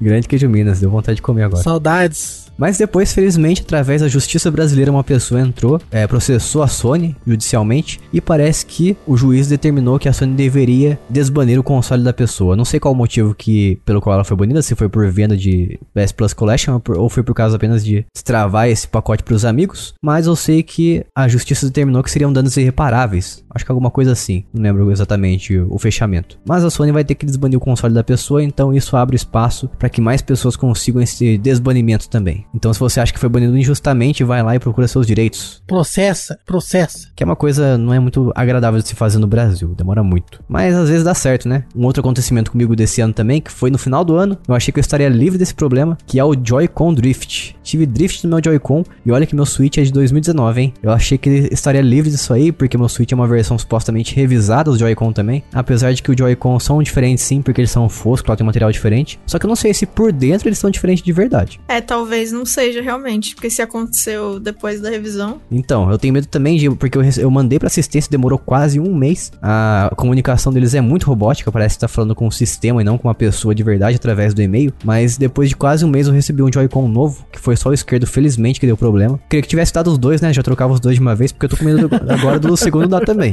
Ai, nossa. Então, mas eu recebi um Joy-Con novo, completamente zerado, com o selinho da Anatel, olha só. Aí- Mas eu tenho a impressão de que por dentro é a mesma coisa ainda. Não sei dizer, mas por fora também é igualzinho o meu, porque o meu é a versão nova já, com plástico fosco. E esse também é o plástico fosco. Mas eu espero sinceramente que não dê mais, porque é um problema muito desagradável. Eu espero que a Nintendo resolva isso aí, porque lançar Joy-Con pra vender, ela tá lançando, né? As levas estão sendo vendidas aí nas lojas. Agora, corrigir o problema, que é bom, aí nada. E por último aqui do nosso nossos tópicos que a gente trouxe aqui hoje, foi um evento que a gente gostou muito de ano passado, eu, o Lucas e a Bia. E a Bia já é mais veterana nesse, nessa área aí, eu diria. Mas esse ano não teve, infelizmente, que foi a BGS. E também, né, não foi pra menos, porque o, o vírus aí veio arregaçando com todo mundo. É verdade. Então foi melhor que não tivesse mesmo. E ele não paga ingresso, né? Então não ia ter como barrar. É, entrar de graça. Isso me lembra que eu perdi minha tesoura de cortar cabelo ano passado.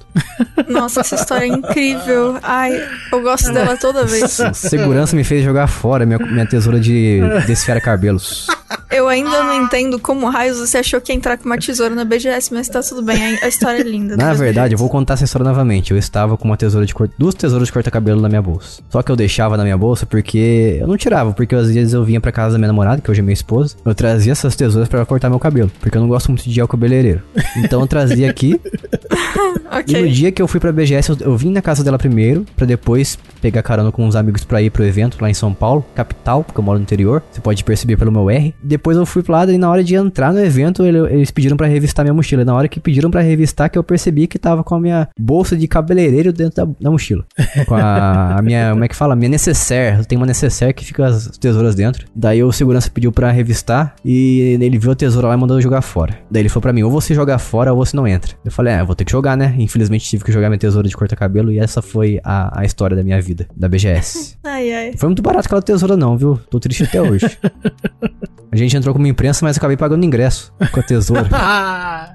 Uau! Ai, ai. Triste demais. Mas na próxima vez eu, eu vejo a minha própria mochila antes de ir pro evento. É, que é o que você já devia ter feito, né? É verdade. Palhaçada. Eu, eu reconheço que a culpa foi minha. Uhum. Depois eu comprei uma tesoura melhor, tem males que vem pro bem. Aí, ó. Que incrível. Você saiu com uma tesoura melhor e com uma história. Olha só que incrível. Ah, uma história que ninguém acredita. Não, as pessoas acreditam na história, elas não acreditam como você chegou nisso. É diferente. Não, não acredito na capacidade que eu tive de levar uma coisa assim. Isso, exatamente. Porque na verdade eu vou falar pra vocês que eu estava lá indo cortar cabelo de cosplayers. Essa é a verdade.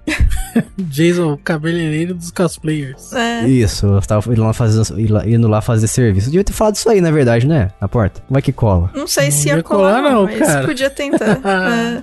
Não dá muito certo, não. Mas bola pra frente. E é isso, esses aqui foram os ocorridos que a gente trouxe aqui na nossa listinha. Nossa pequena lista de ocorridos do, do ano, os mais importantes na nossa opinião. E, tá- e agora a gente vai pra sessão de notícias que o público enviou pra gente, não só o público, mas também a nossa equipe. E quero mandar um abraço pra todo mundo que ouviu a gente esse ano. Muito obrigado por estar com a gente aqui, ouvindo o podcast, acessando nosso conteúdo, nos ajudando com pautas também. Também quero mandar abraço mo- algumas pessoas que mandaram essas notícias pra gente, como por exemplo, a Karina Gonçalves, da nossa equipe, o Wendel também, o Calisto, amigo da Bia, a entidade que tá sempre presente. Eba.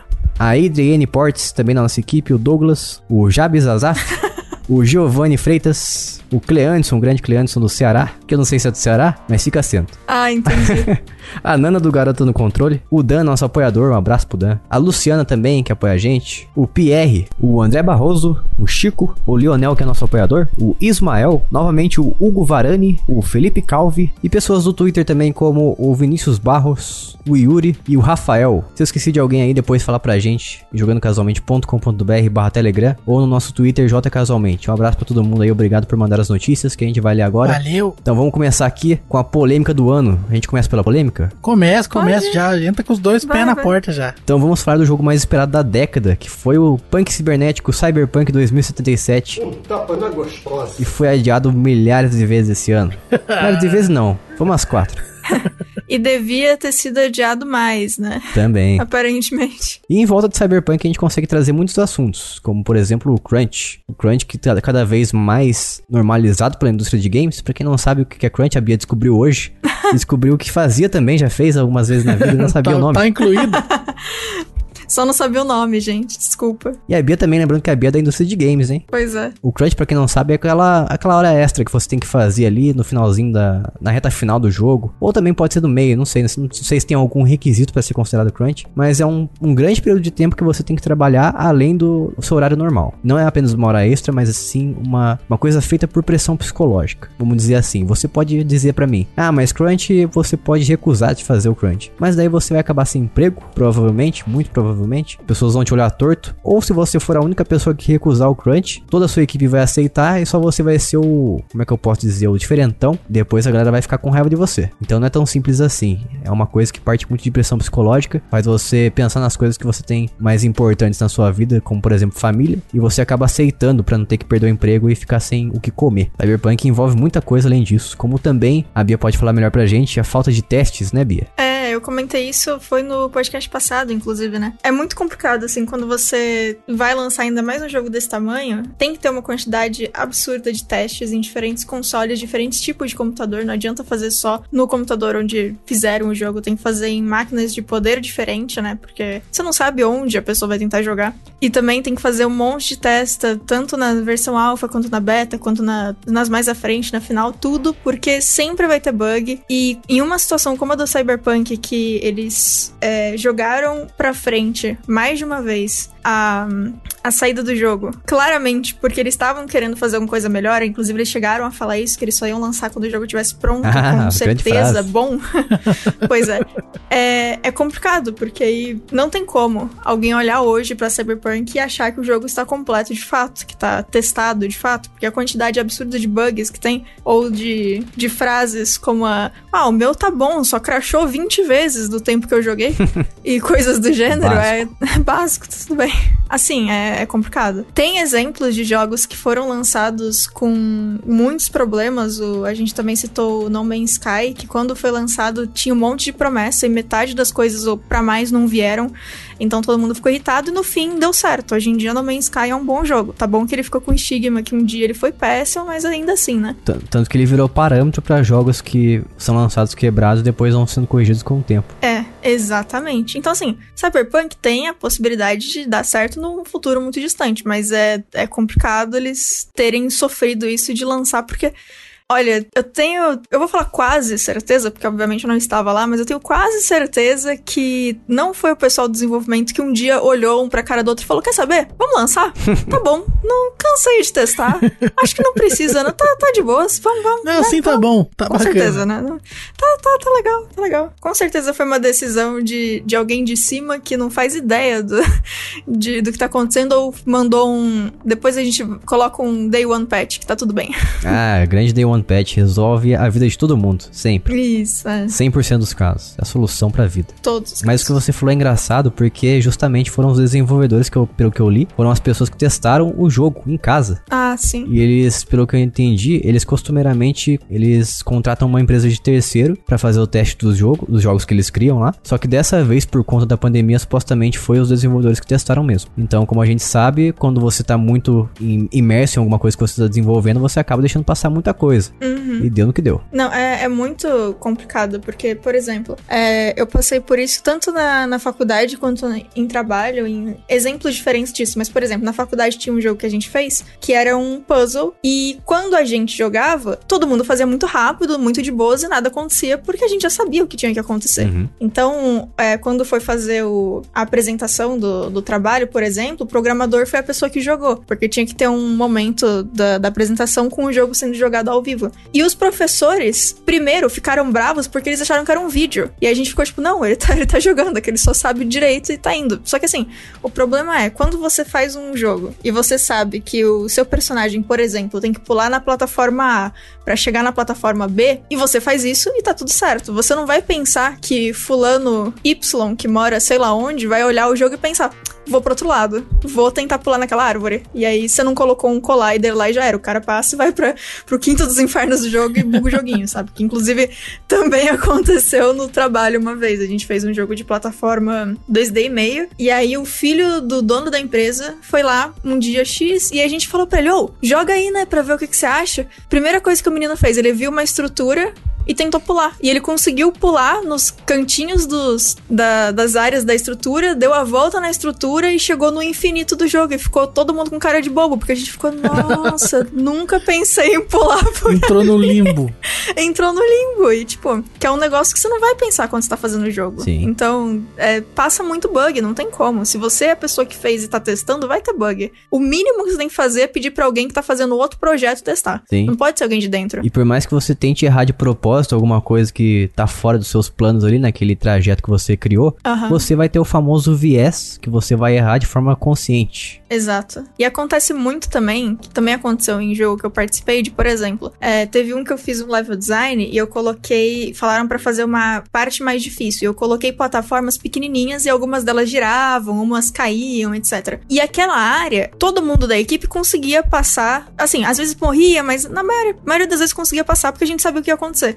Uhum. E teve gente de fora que testou o jogo na BGS que odiou essa parte, porque, tipo, como assim? É muito difícil. E pra gente não era difícil, porque a gente tinha feito o negócio. então acontece também. Você tem que ter esses parâmetros de comparação, senão só dá ruim. é isso. Isso, na verdade, em qualquer projeto de desenvolvimento de qualquer coisa. Uhum. Eu, por exemplo, como não sei se todo mundo sabe, mas eu sou designer de experiência do usuário e eu normalmente crio interfaces, sistemas, esse tipo de coisa aí e testo com o usuário. Então, recentemente até eu fiz uma, um sistema que a gente está desenvolvendo no trabalho e uma pessoa testou, um usuário testou ele, o sistema, e fez coisas que eu nem imaginaria que ele ia fazer. Então a gente começou a fazer as correções dos erros que a gente percebeu, das coisas que estavam muito difíceis para o usuário fazer, e como você disse, a gente foi corrigir porque outra pessoa de fora testou. E no caso seria a pessoa que realmente teria que usar no final. Sim. Não, tem umas coisas muito boas, assim, que você vê quando você faz teste com o usuário. E nem teve um exemplo também de um jogo da mesma empresa que eu fiz os outros. No jogo tinha um ratinho que passava às vezes no, no cenário. Mas é tipo, ele só passava. Não era nada, era só uma animaçãozinha de um ratinho aleatório que passava pela cidade. E a grande maioria das pessoas que pegavam o celular para testar o jogo tentava pegar o rato, porque eles achavam que tinha alguma coisa no rato. Porque, nossa, ele passava correndo, é claro que vai ter alguma coisa. É um easter egg. Não, era incrível, porque a pessoa parava de fazer o que ela tava fazendo E ia lá ver o rato. e ia atrás do rato. E tentava. E o rato corre, né? Então ela tentava correr pra poder pegar o rato e não conseguia e ficava tipo, ai, droga, no próximo eu pego. Aí a gente ficava tipo, mas não tem nada no rato, gente. Olha só, daí vocês, vocês perceberam, usaram isso aí como um easter egg e colocaram um item nele. Nossa, ia ser incrível. Devia, inclusive. Olha só, dando ideias aqui, hein? É, pois é. Não, é, eu acho que pensaram em colocar alguma coisa no rato, mas não, se eu não me engano, não foi implementado ou tiraram o rato, não lembro. Foi alguma coisa assim. Coitado. Tadinho do rato. Mas é isso aí, Cyberpunk. E também, além disso, eles falaram que tava em Gold, eu acho que lá pra setembro, talvez. E claramente não estava, né? É. E pra quem não... Todo mundo sabe também, não sei se as pessoas sabem, mas a CD Projekt, ela enviou as cópias de review pras pessoas, inclusive a gente recebeu também. Mas enviou pra grande mídia e pras pessoas mais independentes apenas a cópia de PC. Porque as versões de console Xbox One e PlayStation 4 e seus derivados estavam funcionando igual uma batata. Tava a resolução nojenta, o FPS caindo o tempo todo. Ai, gente. Então, o que ela fez praticamente foi ocultar as informações e não deixar ninguém fazer review dessas versões, para que as pessoas não tivessem conhecimento, as pessoas que têm esses consoles não tivessem como decidir melhor a sua, a sua compra, se ia comprar ou não o jogo. Nossa. Então foi uma jogada meio que de, de má fé da CD Projekt, infelizmente. Uma empresa que acabou se queimando no mercado e muita gente tinha confiança nela por causa de The Witcher 3, que é um dos grandes jogos da geração. Então uma confiança que foi quebrada e agora vai ser muito difícil de conquistar novamente. Pior que dá muito pra imaginar facilmente, assim, ele chegando e falando, ó, deu problema nos consoles, a gente vai entregar as versões sim de teste pro pessoal de PC. Vocês aí se virem, vocês têm X tempo pra poder consertar o console, é nóis, valeu, falou. E Exatamente. trabalhem É até isso aí, meia-noite. trabalha É aí e fica quieto. É muito triste isso, uma- ver uma empresa tão aclamada assim cair da noite pro dia. Mas também não é a culpa de quem. Tem muita gente falando que é a culpa de quem ficou acelerando a empresa, ameaçando, não sei o quê. E também culpa dos desen- desenvolvedores. Eu acho que não. Primeiro que a empresa deu uma data pro jogo ser lançado. Então as pessoas que fizeram pré-venda estavam muito bravas porque já tinham combinado já de sair de férias, de sair de folga É e tudo mais. verdade. Ah, sim. Porque era o jogo mais esperado da década. Então, claramente, você vai se programar pra você poder jogar ali loucamente o dia todo. É. É o que muita gente tava pensando em fazer. Só que daí começou a adiar, adiar, adiar, e as pessoas, não- as pessoas começaram a cobrar e, ficando, e começaram a ficar bravas. Com o direito, porque não, não dá uma, você não pode dar uma data de uma coisa que você não tem certeza. E também a equipe de- de- da SD Projekt que desenvolveu o jogo não tem culpa, porque eles não mandam em nada, eles só fazem o jogo e fica quieto. Pois é. Quem tem culpa mesmo quem gerencia a empresa, quem gerencia tomar as decisões e falou coisas que não eram verdades. E esse foi o maior motivo do fracasso, entre aspas, do Cyberpunk. Eu digo fa- fracasso entre aspas porque parece que ele se pagou já e até deu lucro. É bem possível. Não sei até onde isso vai também, porque muita gente pediu refund e agora as a Sony e a Microsoft estão até facilitando pra quem tá pedindo reembolso do jogo. Será que Cyberpunk vai dar um prejuízo maior ainda? Esperaremos pra saber. Já estão falando de modo multiplayer Acho em que eles vão 2023. arrumar e vai ficar tudo bem. Eu espero, espero É, eu que sim. acho também. Eu espero que sim também. É, fico com pena de quem tá trabalhando muito nesse final de ano pra lançar os pets. Nossa, que dó, né? Realmente. Mas já estão falando até de modo multiplayer e tem muita gente botando fé que o modo multiplayer que vai trazer muitas promessas que foram quebradas no lançamento, como por exemplo, a compra de imóveis que você poderia supostamente comprar, apartamento, esse tipo de coisa, você poderia viver igual um GTA mais ou menos no Cyberpunk. Oi. Mas, mas muita coisa Ia ser louco. Muita coisa não veio igual GTA, nem mesmo a inteligência artificial dos personagens. Então não sei se vai ser verdade não. Acho que eles estão, as pessoas estão se iludindo demais. Estão sendo muito otimistas. Veremos. Veremos, esperaremos pelos próximos episódios de Cyberpunk 2077. No próximo episódio de Jambo e Ruivão. Falando em episódio, acabou o Supernatural hein, esse ano. Nossa, graças a Olha Deus, tava só. na hora. Graças a Deus. Eu, eu parei de assistir no- no- na sexta temporada, quando o Dean foi pro inferno. Acabou em qual temporada? Acho que, sei lá, na 15 não sei. Ai, que rolê. Nossa, mó enrolação do caramba. Mas é isso aí, vamos pro próximo aqui. Próxima sugestão dos nossos ouvintes e público em geral, e da equipe também, que foram, logicamente, o lançamento dos novos consoles, que nenhum de nós aqui comprou, não é verdade? É verdade. É. Não compramos porque a gente não tem dinheiro. E nem necessidade, não tem o porquê comprar. É verdade. Se tivesse algum jogo além de Dark Souls, que é o único jogo do PlayStation 5 que foi lançado de realmente nova geração, aí sim eu veria motivo. É, não tem o, tem o jogo YouTube, né? Também, tem o YouTube Station. Ó, que legal. Não, não, o aplicativo do YouTube. Ah, YouTube. no lançamento do Play 5 já tinha. Ah, sim. Que não, também não é exclusivo do PlayStation 5. É verdade. Tem no, tem no Switch também? Tem no Switch, olha só, tem no Ó, Switch só. até o YouTube. É a única coisa que tem também, né? Fora os jogos. Parece que vai chegar o Funimation de animes também, mas não sei quando. Mas falando Ah, sério, interessante. somente o Dark Souls Remake, que foi o jogo, e nem é um jogo também totalmente feito do zero, mas sim um remake, que é o único exclusivo de PlayStation 5. Tem gente falando que é o Spider-Man Miles Morales, que na verdade não é. Tem no PlayStation 4 também. Daí você vai me falar, ah, mas tem otimização, mas isso aí não é exclusividade. Isso aí não é jogo de verdade pra próxima geração, pra nova geração. É jogo velho sendo tendo a sua versão também pro PlayStation 5, então não conta. O, mas quem saiu pior na fita foi o Xbox Series X e S, que não teve nenhum jogo, total de zero. Porque pra quem bem lembra, o macacão lá foi adiado, o Halo Infinite. A galera ficou zoando os gráficos do Halo Infinite, causou adiamento e agora a gente não sabe quando que vai sair. Mas o mais engraçado desse lançamento da nova geração foi as lojas do Brasil, não, não só do Brasil, acho, mas acho que também lá fora confundindo a galera que ia comprar um Xbox Series X e acabou comprando Series S, na verdade, e acabou comprando o Xbox One S porque o Xbox One S tem um, um HD maior, de 1 tera, e custa mais barato também. As pessoas pensaram que era mais vantajoso porque o nome é parecido. Porque a Microsoft não sabe dar nome pra console, eles são umas batatas Exatamente. nisso. Podia colocar um, dois, três, quatro, É mas um não bom consegue, né? batata. Confusão. Só confusão. Nossa. Eu diria também que eles são um bando de pastel. Eles são, nossa, completamente. Porque, pelo amor de Deus, né? Xbox Series S e Xbox One S é, é obviamente é dar confusão. Nossa. É, é o mesmo esquema de quando você tem que explicar pra alguém a ordem de Kingdom Hearts. Você tem que mandar a pessoa sentar, porque não tem número também, né? Tem, tem um, tem o dois e tem o três, mas. Tem 385 o um é barra o 2, primeiro. não tem? Pois é. 358 barra 2, acho que é isso. Ah, quase acertei. Não, é o mesmo esquema. Ainda assim, eu acho mais fácil lembrar o do Kingdom Hearts porque os nomes são bizarros e aí você associa ao jogo. O dos Xbox é só um monte de letra e umas palavras random, então fica mais difícil ainda, né? Porque não tem como se associar nada. Eu preferia os codinomes que eles tinham antes, que era, acho que é Anaconda. Podia. É estranho, é feio, é, mas pelo menos era diferente. Pois é. É, podia ser um, dois, três, quatro, né? Que Sim. já ia ser incrível, mas tudo E bem. daí tem aquela história, né? Se lançasse um 264, o Xbox 360 teria que ser um 1 pra bater de frente com o PlayStation 3. Não, na verdade o 2, né? daí as pessoas iriam ficar mais confusas ainda. Só e- confusão. Ah, sei lá. Não, é, é só idiota. Eu não sei. É, eu acho que devia ter chamado só de, de Xbox. Xbox S, Xbox X. Ou da outra letra. Ou tem tanta letra no alfabeto. Pois é, né? Os caras não conseguem. Não Nossa. consegue, né, tem Moisés? Y, tem Z. Exatamente. Tem tan- vai usar justamente a letra que já usou na, na geração passada? S e X? Pelo amor de Deus. É.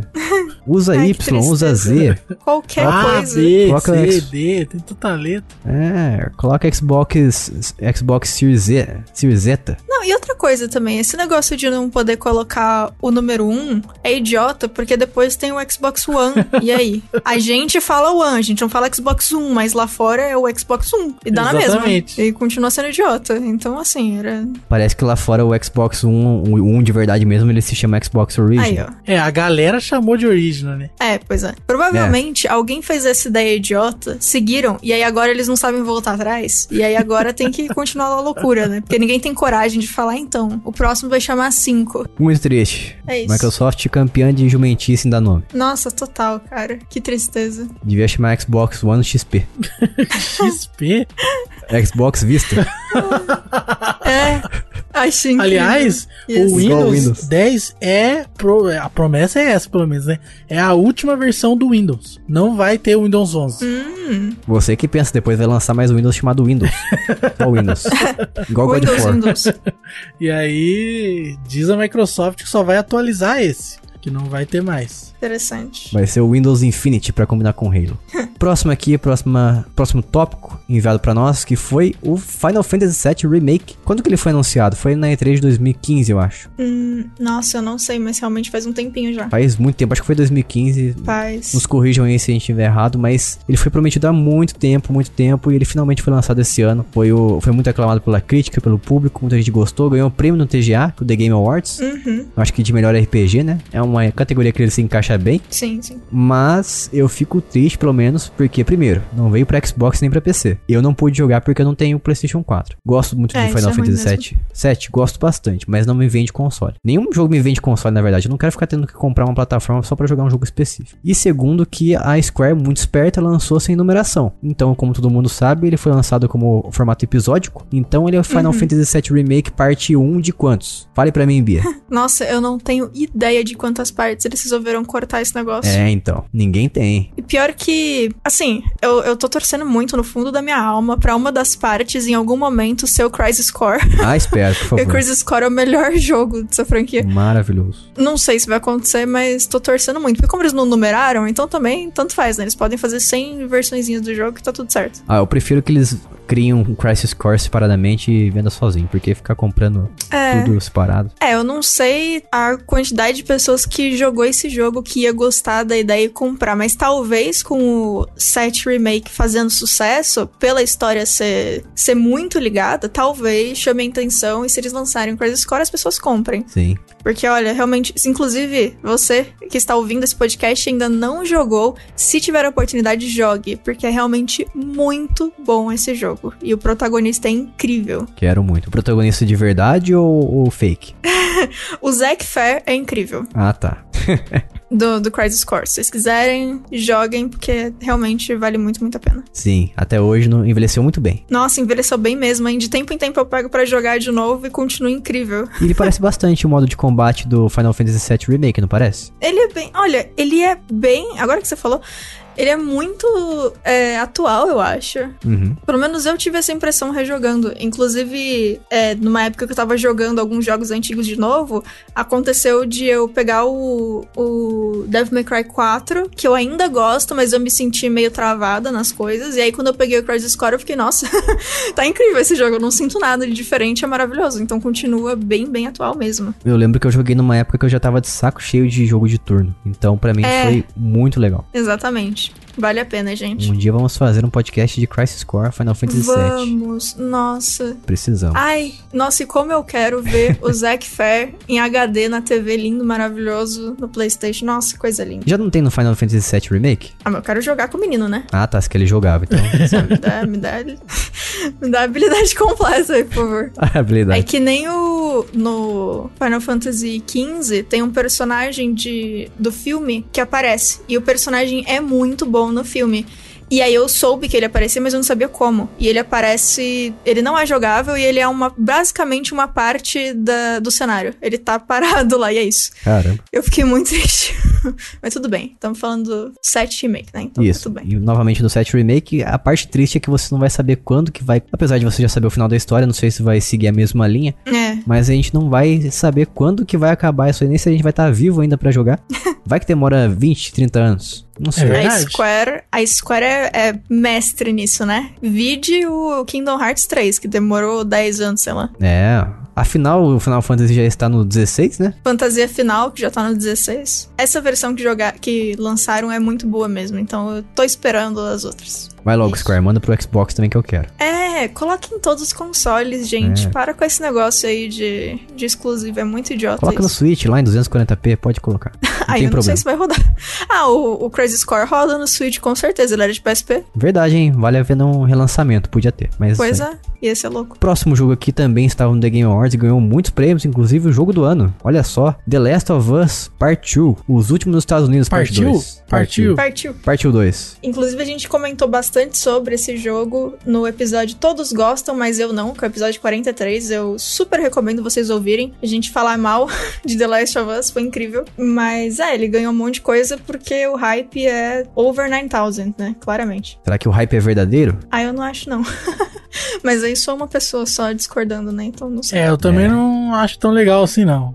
É você contra a opinião pública do É uma TGA. escadinha simulator. Ah, não, e é, o roteiro não é bem feito, né, gente? A forma que fizeram o 2 também, de. Principalmente, eu acho que o que mais me incomoda é o roteiro e onde encaixaram cada tipo de gameplay. Mas enfim, um dia a gente fala mais mal desse jogo quando for um.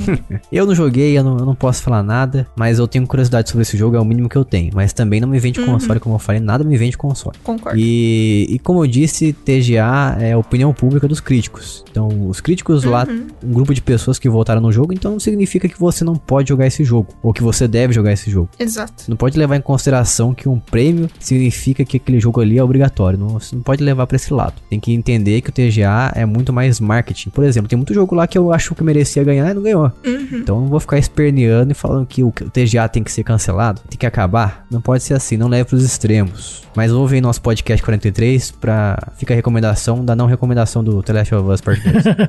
Exatamente. De todos, né? O The Last of Us. é. Doom também, mas é isso. É isso aí. Vai lá ouvir o, o jogo da Take On Me, da Ellie tocando violão. É, inclusive tem um bastante cover no YouTube, né? Que a galera fez. Tem. Aham, tem É mesmo. bom que o The Last of Us abriu a porta pro, pro Ahá, né? Mais pessoas querendo Nossa. conhecer a, conhecer a Ah, banda. é, com certeza. Realmente. The Last of Us que ajudou a Rai.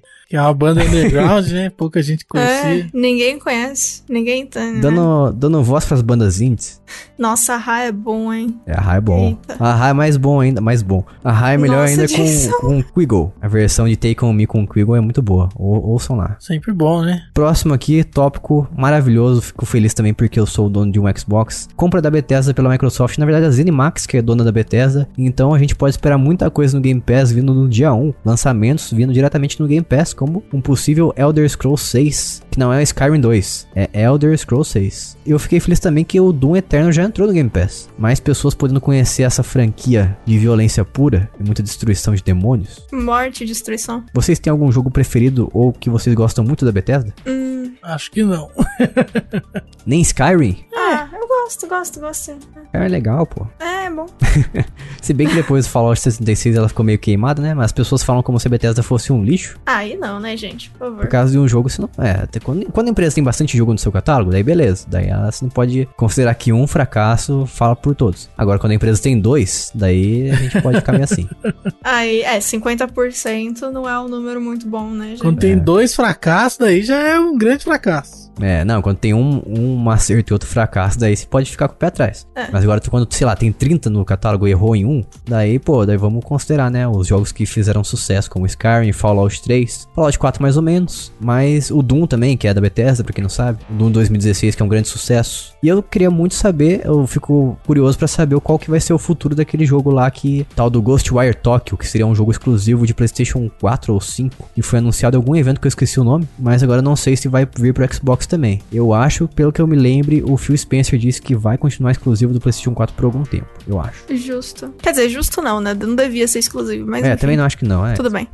Na casa do chapéu. É, eu concordo plenamente. E falando agora de jogo de empurra-empurra, o Smash Bros. recebeu um personagem muito. Faz muito sucesso entre a criançada, entre a garotada, que é o Steve de Minecraft, que veio aquela comemoração bizarra, não sei se vocês viram o GIF, o vídeo. O GIF não, eu vi um vídeo depois que tinha os outros personagens de Minecraft entrando também. É, eu não, eu não cheguei a ver, eu fiquei bem curiosa com o jeito que você colocou na pauta, porque me deixou confusa. Então, é, foi engraçado porque eu achei que as pessoas estavam zoando. Eu assisti o vídeo várias e várias vezes, muitas vezes. Eu falei, ô louco, gente, ele tá só comendo uma carne nessa comemoração. É. Daí eu fiquei pensando, ah, ah, eu ignorei, deixei pra lá, né? Daí passou um tempo depois, eu vi que ele foi removido essa animação e foi feito a outro lugar sem esse objeto, sem a carne, né? ele comendo a carne. E depois, quando eles. a- a- eu vi uma matéria da pessoa recortando essa área aí que tá. Essa, essa coisa estranha, essa coisa bizarra, daí que eu entendi o que significava. Eu demorei muito. E a conclusão que eu cheguei é que as pessoas são muito mente poluídas. Eu nem vi isso aí, cara. Vê depois, eu vou mostrar pra Bia, eu vou perguntar pra ela se ela realmente percebeu ali ou se foi igual eu, que eu nem me Ah, liguei. não, vi sim, vi sim, lembrei. Nossa. É, eu achei meio bobo também. Agora, agora que eu falei, a Bia vai perceber, né? Mas devia ter mostrado sem falar. Eu ainda tô confusa. Depois eu porque. te Ok. É, eu vi o vídeo hoje, inclusive, mas eu não. Enfim, é, me mostra depois e a gente descobre o que eu acho a respeito. Daí, você dá, dá a sua opinião pra gente. Se, a, se as pessoas são muito bem poluídas ou eu que sou muito inocente. Beleza. Provavelmente eu vou cair do teu lado nessa, porque normalmente é o que acontece. Mas eu vou tentar ver alguma coisa. Quem procura acha, hein? Nossa, eu não sei, viu? Eu tenho essa dificuldade aí, mas tá tudo bem. O próximo aqui não é tão relevante pra mim, pelo menos, porque eu não sou PC gamer, que é o anúncio da RTX 3080. Deixa eu ver quanto tá o valor da, da RTX 3080, só por curiosidade aqui. Ó, está custando, meu Deus do céu, tomei um susto, 7.500 reais. Ah, ok. Eu ia perguntar se era mais do que um óculos VR, mas é, ok. Olha, dependendo da loja, é que essa aqui que eu acabei de falar são de 10 GB de, acho que é de memória, esqueci a palavra que eles usam. Mas tem a 3080, não 3080 é esse preço mesmo. Confundi, eu achei que era 3070. Quase o dobro de um console da geração atual. Tem muita gente que fala que compensa mais comprar placa de vídeo e jogar no PC. Eu não, não sei se eu concordo não. A não ser que você seja um PC gamer e goste mais de jogar num monitor, uma tela menor. Uhum. Acho que até vale a pena. Mas não, eu não sou PC gamer, não consigo falar disso. Mas obrigado a você que enviou pra gente aí o, o anúncio da RTX. Infelizmente não sei debater sobre isso. Não sei opinar. Próximo tópico aqui, a falta da E3. A E3 esse ano infelizmente não ocorreu. E eu vou falar pra vocês, eu não senti falta porque... Por quê? Porque eu não tô lá, né? Porque eu não tenho como ir pra E3. Então por que, que eu vou sentir falta? Como é que eu vou sentir falta de uma coisa que eu nunca iria? É verdade. Realmente, tem um ponto. Pra quem não sabe, a E3, ao contrário da BGS, ela acontece fora do país. Então, se você quiser, primeiro que você vai ter que ser da imprensa pra você poder participar. Segundo que você vai ter que viajar e comprar lá o, a entrada. Não, acho que a imprensa entra de graça. Mas você vai ter que viajar. Então vai ser meio caro. Mas eu acho que a E3 teria que, sei lá, mudar um pouco o formato dela e abrir mais pro público, sabe? Porque restringir apenas a imprensa vai continuar sendo isso que ela é. É verdade. Uma coisa cada vez menos relevante pra gente, que é a grande massa, e importante só pra imprensa. Eu não sei se a imprensa sentiu falta. A gente pode ser considerado imprensa? Acho que sim, né? Ah, tese sim. Acho que sim. Então vou declarar que não senti falta. Como imprensa, eu digo não fez falta pra mim. Mas se tiver, por favor, abram o seu espaço ao público para que as pessoas conheçam também os anúncios de lá. Outro aqui é o jogo dos Vingadores. Como é que é em inglês mesmo, Vingadores? Avengers, é verdade, lembrei agora. Ele foi massacrado e deu prejuízo à Square Enix. Também pudera, lançaram como jogo, jogo por serviço, uma protagonista que não é um dos Vingadores e não podia dar outra. Eu queria jogar, mas eu acho que eh, eu não teria coragem de pagar o que ele tá sendo cobrado por ele hoje, não. É muito dinheiro, né? Não dá, mano. E eu só gosto de Homem-Aranha também, não ligo pros outros super-heróis. Tadinha da galera, vocês não ligam pra eles? É, eu só conheço o Capitão América, o Hulk e o Iron Man. É, eu, eu gosto dos outros personagens, mas esse Tem jogo outros? não me animou muito, não. Ah, tem o Thor também. Isso, isso. Não sei. Ah, pra falar, falar pra você que eu nem assisti o último filme dos Vingadores, porque, sinceramente, como eu falei, super-herói pra mim é Homem-Aranha. Justíssimo. O outro aqui é o sucesso da pandemia. Os três, na verdade, né? O Animal Crossing, New Horizon, o Fall Guys e o Among Us. Vocês acham que esses jogos aqui foram grandes sucessos mesmo e eles funcio- funcionam mesmo em um período que não tivesse pandemia? Funcionariam? Bom, o Animal Crossing já tiveram outras versões antes, né? E tem um público que gosta muito. Não sei se ele chegaria em tanta gente assim se não fosse pandemia. O Fall Guys faz pouco tempo que existe, então não tem como saber. E o Among Us também já existia e só ficou famoso agora, né? Então provavelmente a pandemia ajudou os três, sim, eu acho. É verdade. Eu acho que o único que funciona aqui como jogo de forma isolada mesmo e funcionaria em qualquer época da vida seria. Acho que o Fall Guys ele funciona também, mas o Among Us funciona bastante. Eu jogava ele antes da pandemia já, mas eu confesso que agora eu fiquei com mais vontade, eu até dei mais chance pra ele depois. Uhum. Mas o Animal Crossing, como eu falei no podcast passado, eu acho que por si só ele não funciona como um jogo de forma isolada. Porque precisa muito do fator social. Precisa que você tenha amigos que jogam Switch também, que tenham condição de comprar um Switch. E tenham condição também de comprar, pagar 250 reais num jogo, que é o, Animal- o preço do Animal Crossing. Uhum. Então, apesar dele ser muito convidativo para jogar em pandemia, ele é bem restritivo na questão preço. Ah, sim. E também é, como eu falei, ele prende você demais de forma obrigatória pra você jogar todos os dias, o tempo todo. Então fica a minha crítica mais uma vez a Animal Crossing. Sempre que der, o Jason vai criticar Sempre que dá. Crossing. Isso. Quando você menos esperar, estarei lá. Ah, desses três, o que eu mais gostei foi o Fall Guys. Ainda assim, eu não gostei a ponto de jogar sempre. Eu joguei algumas vezes, todas foram divertidas, mas foi isso. O Fall Guys eu vou falar pra você que eu não joguei com pessoas que eu conheço. Joguei com gente aleatória. Ah, interessante. Eu joguei só com gente que eu conheço. Então, acho que é por isso que eu não gostei dele. Também ele, Pode ele ser. tem o fator que ele é aleatório as provas que você joga, né? Não tem como você escolher que prova que você Uhum. É. quer jogar. Com os amigos tem como escolher? Modo privado? Não, não. Não? Não, é Hum. modo privado, né? Tecnicamente você faz um grupo Nossa. e aí você entra em algum grupo aleatório de É. sei lá quantas pessoas que tem por vez. Mas é isso, é tudo aleatório, é tudo aleatório. Ah, Mas assim, é, eu achei divertido. Não foram todas as partidas que foram legais, porque tem aquele problema no Fall Guys que quando você morre, você entra no modo de assistir, né? Só. Uhum. Então, enquanto tem gente que você conhece, tudo bem. Você coloca a câmera no, na pessoa que tá jogando com você e é isso. E torce contra.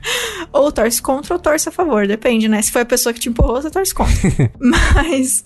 É, assim, depois que você morre, depois que todo mundo morre, não tem o que fazer, né? Você só sai do jogo e começa outra partida ou vai fazer outra coisa. Tipo, é divertido, mas eu não sei se é um jogo que eu jogaria todo dia ou algo do gênero. Não, eu sei sim, não sei, não era um jogo que eu jogaria todo dia. Mudei de ideia já. E ele não tem crossplay, né? Não sei, eu acho que não. Depois vou tentar aqui porque eu tenho ele no PC. Eu sei que muita gente tem no PlayStation 4 por causa da PS Plus. Isso, ah, eu peguei lá. Apesar de ter jogado no computador com as pessoas, eu tenho da PlayStation Plus, sim. Ah, se ele tivesse o modo privado pra você jogar só com amigos e montar uma playlist de É. provas, daí eu acho que seria mais divertido. É, eu concordo plenamente. Inclusive porque, não sei se- ah, qual a opinião do resto das pessoas, mas as provas de grupos são tão chatas. Nossa, eu queria muito poder só tirar elas e pegar as provas normais. só. É isso aí, Fall Guys da, da ascensão à queda. mas assim, foi, foi legal, às vezes. É, às vezes. Joguei uma vez. Não, mas assim, em comparação, é que no meu caso, os outros dois jogos eu realmente não curti. Então, no meu caso, desses três, Fall Guys foi melhor. Então é isso. É. Tivemos também aqui, se- dando seguimento, vazamentos da história de The Last of Us Part 2 partiu antes do lançamento. Vou chamar só assim agora, Last of Us partiu. Perfeito. Graças ao Lucas, parabéns. então as pessoas ficaram bravas demais Bravo. porque foram Todo lançados bravas. Bravo. Bravas porque foram divulgados detalhes da história, spoilers na internet. Vazou foi tudo. Eu dou a solução é muito fácil, não leia. Eu concordo. Ah. A solução é muito simples, não leia, não dê atenção. Se você não, se você se incomoda com spoilers. Eu me incomodo, mas eu esqueço. É bom que eu tenho memória curta. Isso é bom mesmo. Eu li, eu nem lembro mais o que, que eu li na época. Então não me atingiu. Mesmo se eu gostasse muito do jogo, não teria me atingido. Eu nem conheço os personagens direito, só conheço o Joe e a Ellie. E agora eu conheço a Abby também. Hebe Camargo? Isso. Ela De mesma. Taubaté. Só conheço esses personagens. Eu não sei nem o que acontece, não sei quem que é quem, o que o pessoal faz. Mas é isso. Se você quer fugir de spoilers, é isso. Ignore. Tivemos também Persona 4 Golden, finalmente a Atlus dando atenção pro PC. Foi lançado no Steam, coisa que a gente ninguém esperava que os Personas fossem lançados no PC ou em outra plataforma sem ser PlayStation Vita e PlayStation 4. Infelizmente o 5 ainda não chegou. Queria muito jogar, mas não posso, não tem PlayStation 4. Teve também a- o sucesso do Switch, lógico, porque é um console de híbrido que eles transformam em dois. Transforma, na verdade, eles transformam em portátil ou de TV. Então, lógico que numa época como a pandemia, ele teve o seu alavancamento das vendas mais crescentes. Tivemos também, como eu falei, o adiamento do Halo Infinite, muito triste pra, pra indústria. A gente não teve como jogar um,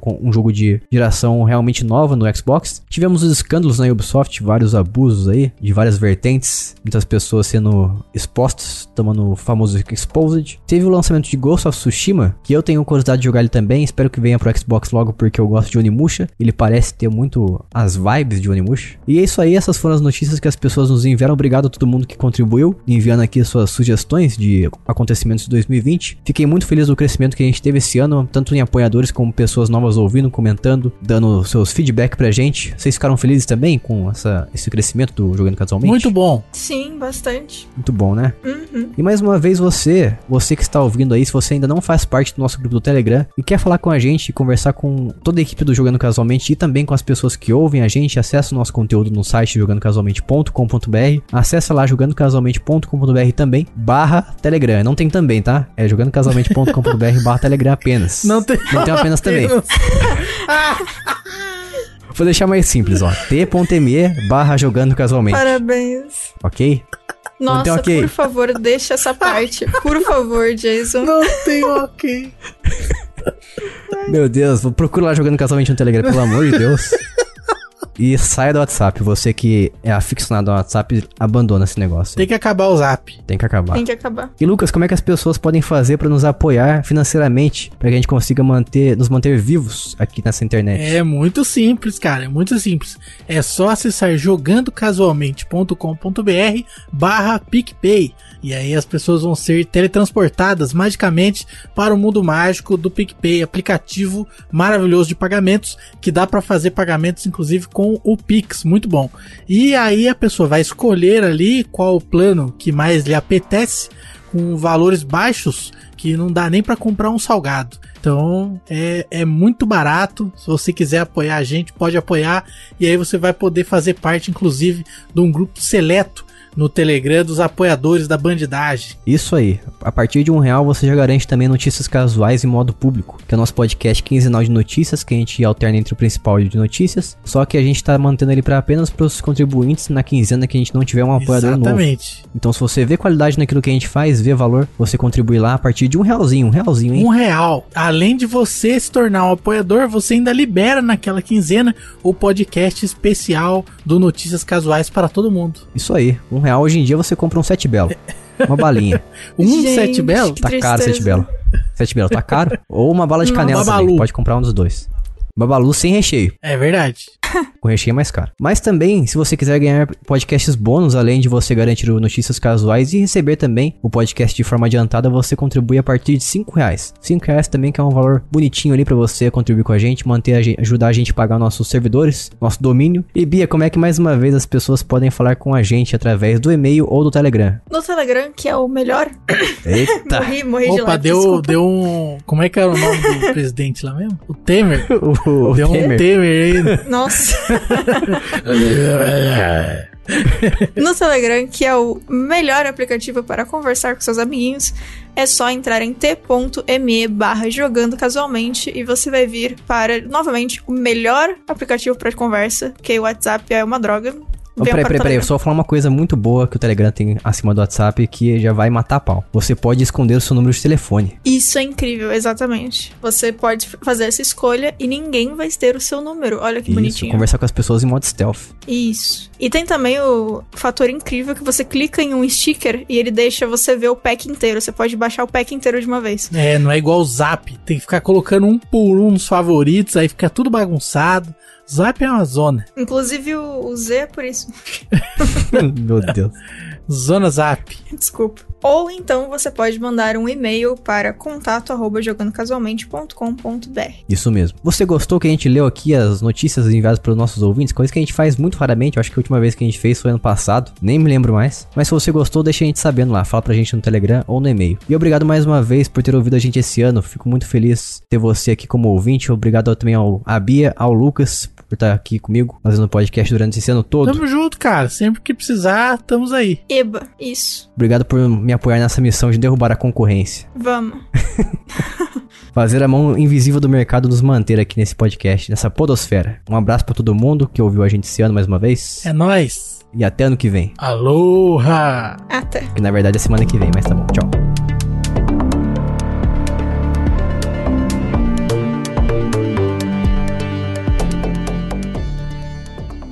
Este podcast foi editado por mim, Jason Minhong. Edita eu, gmail.com.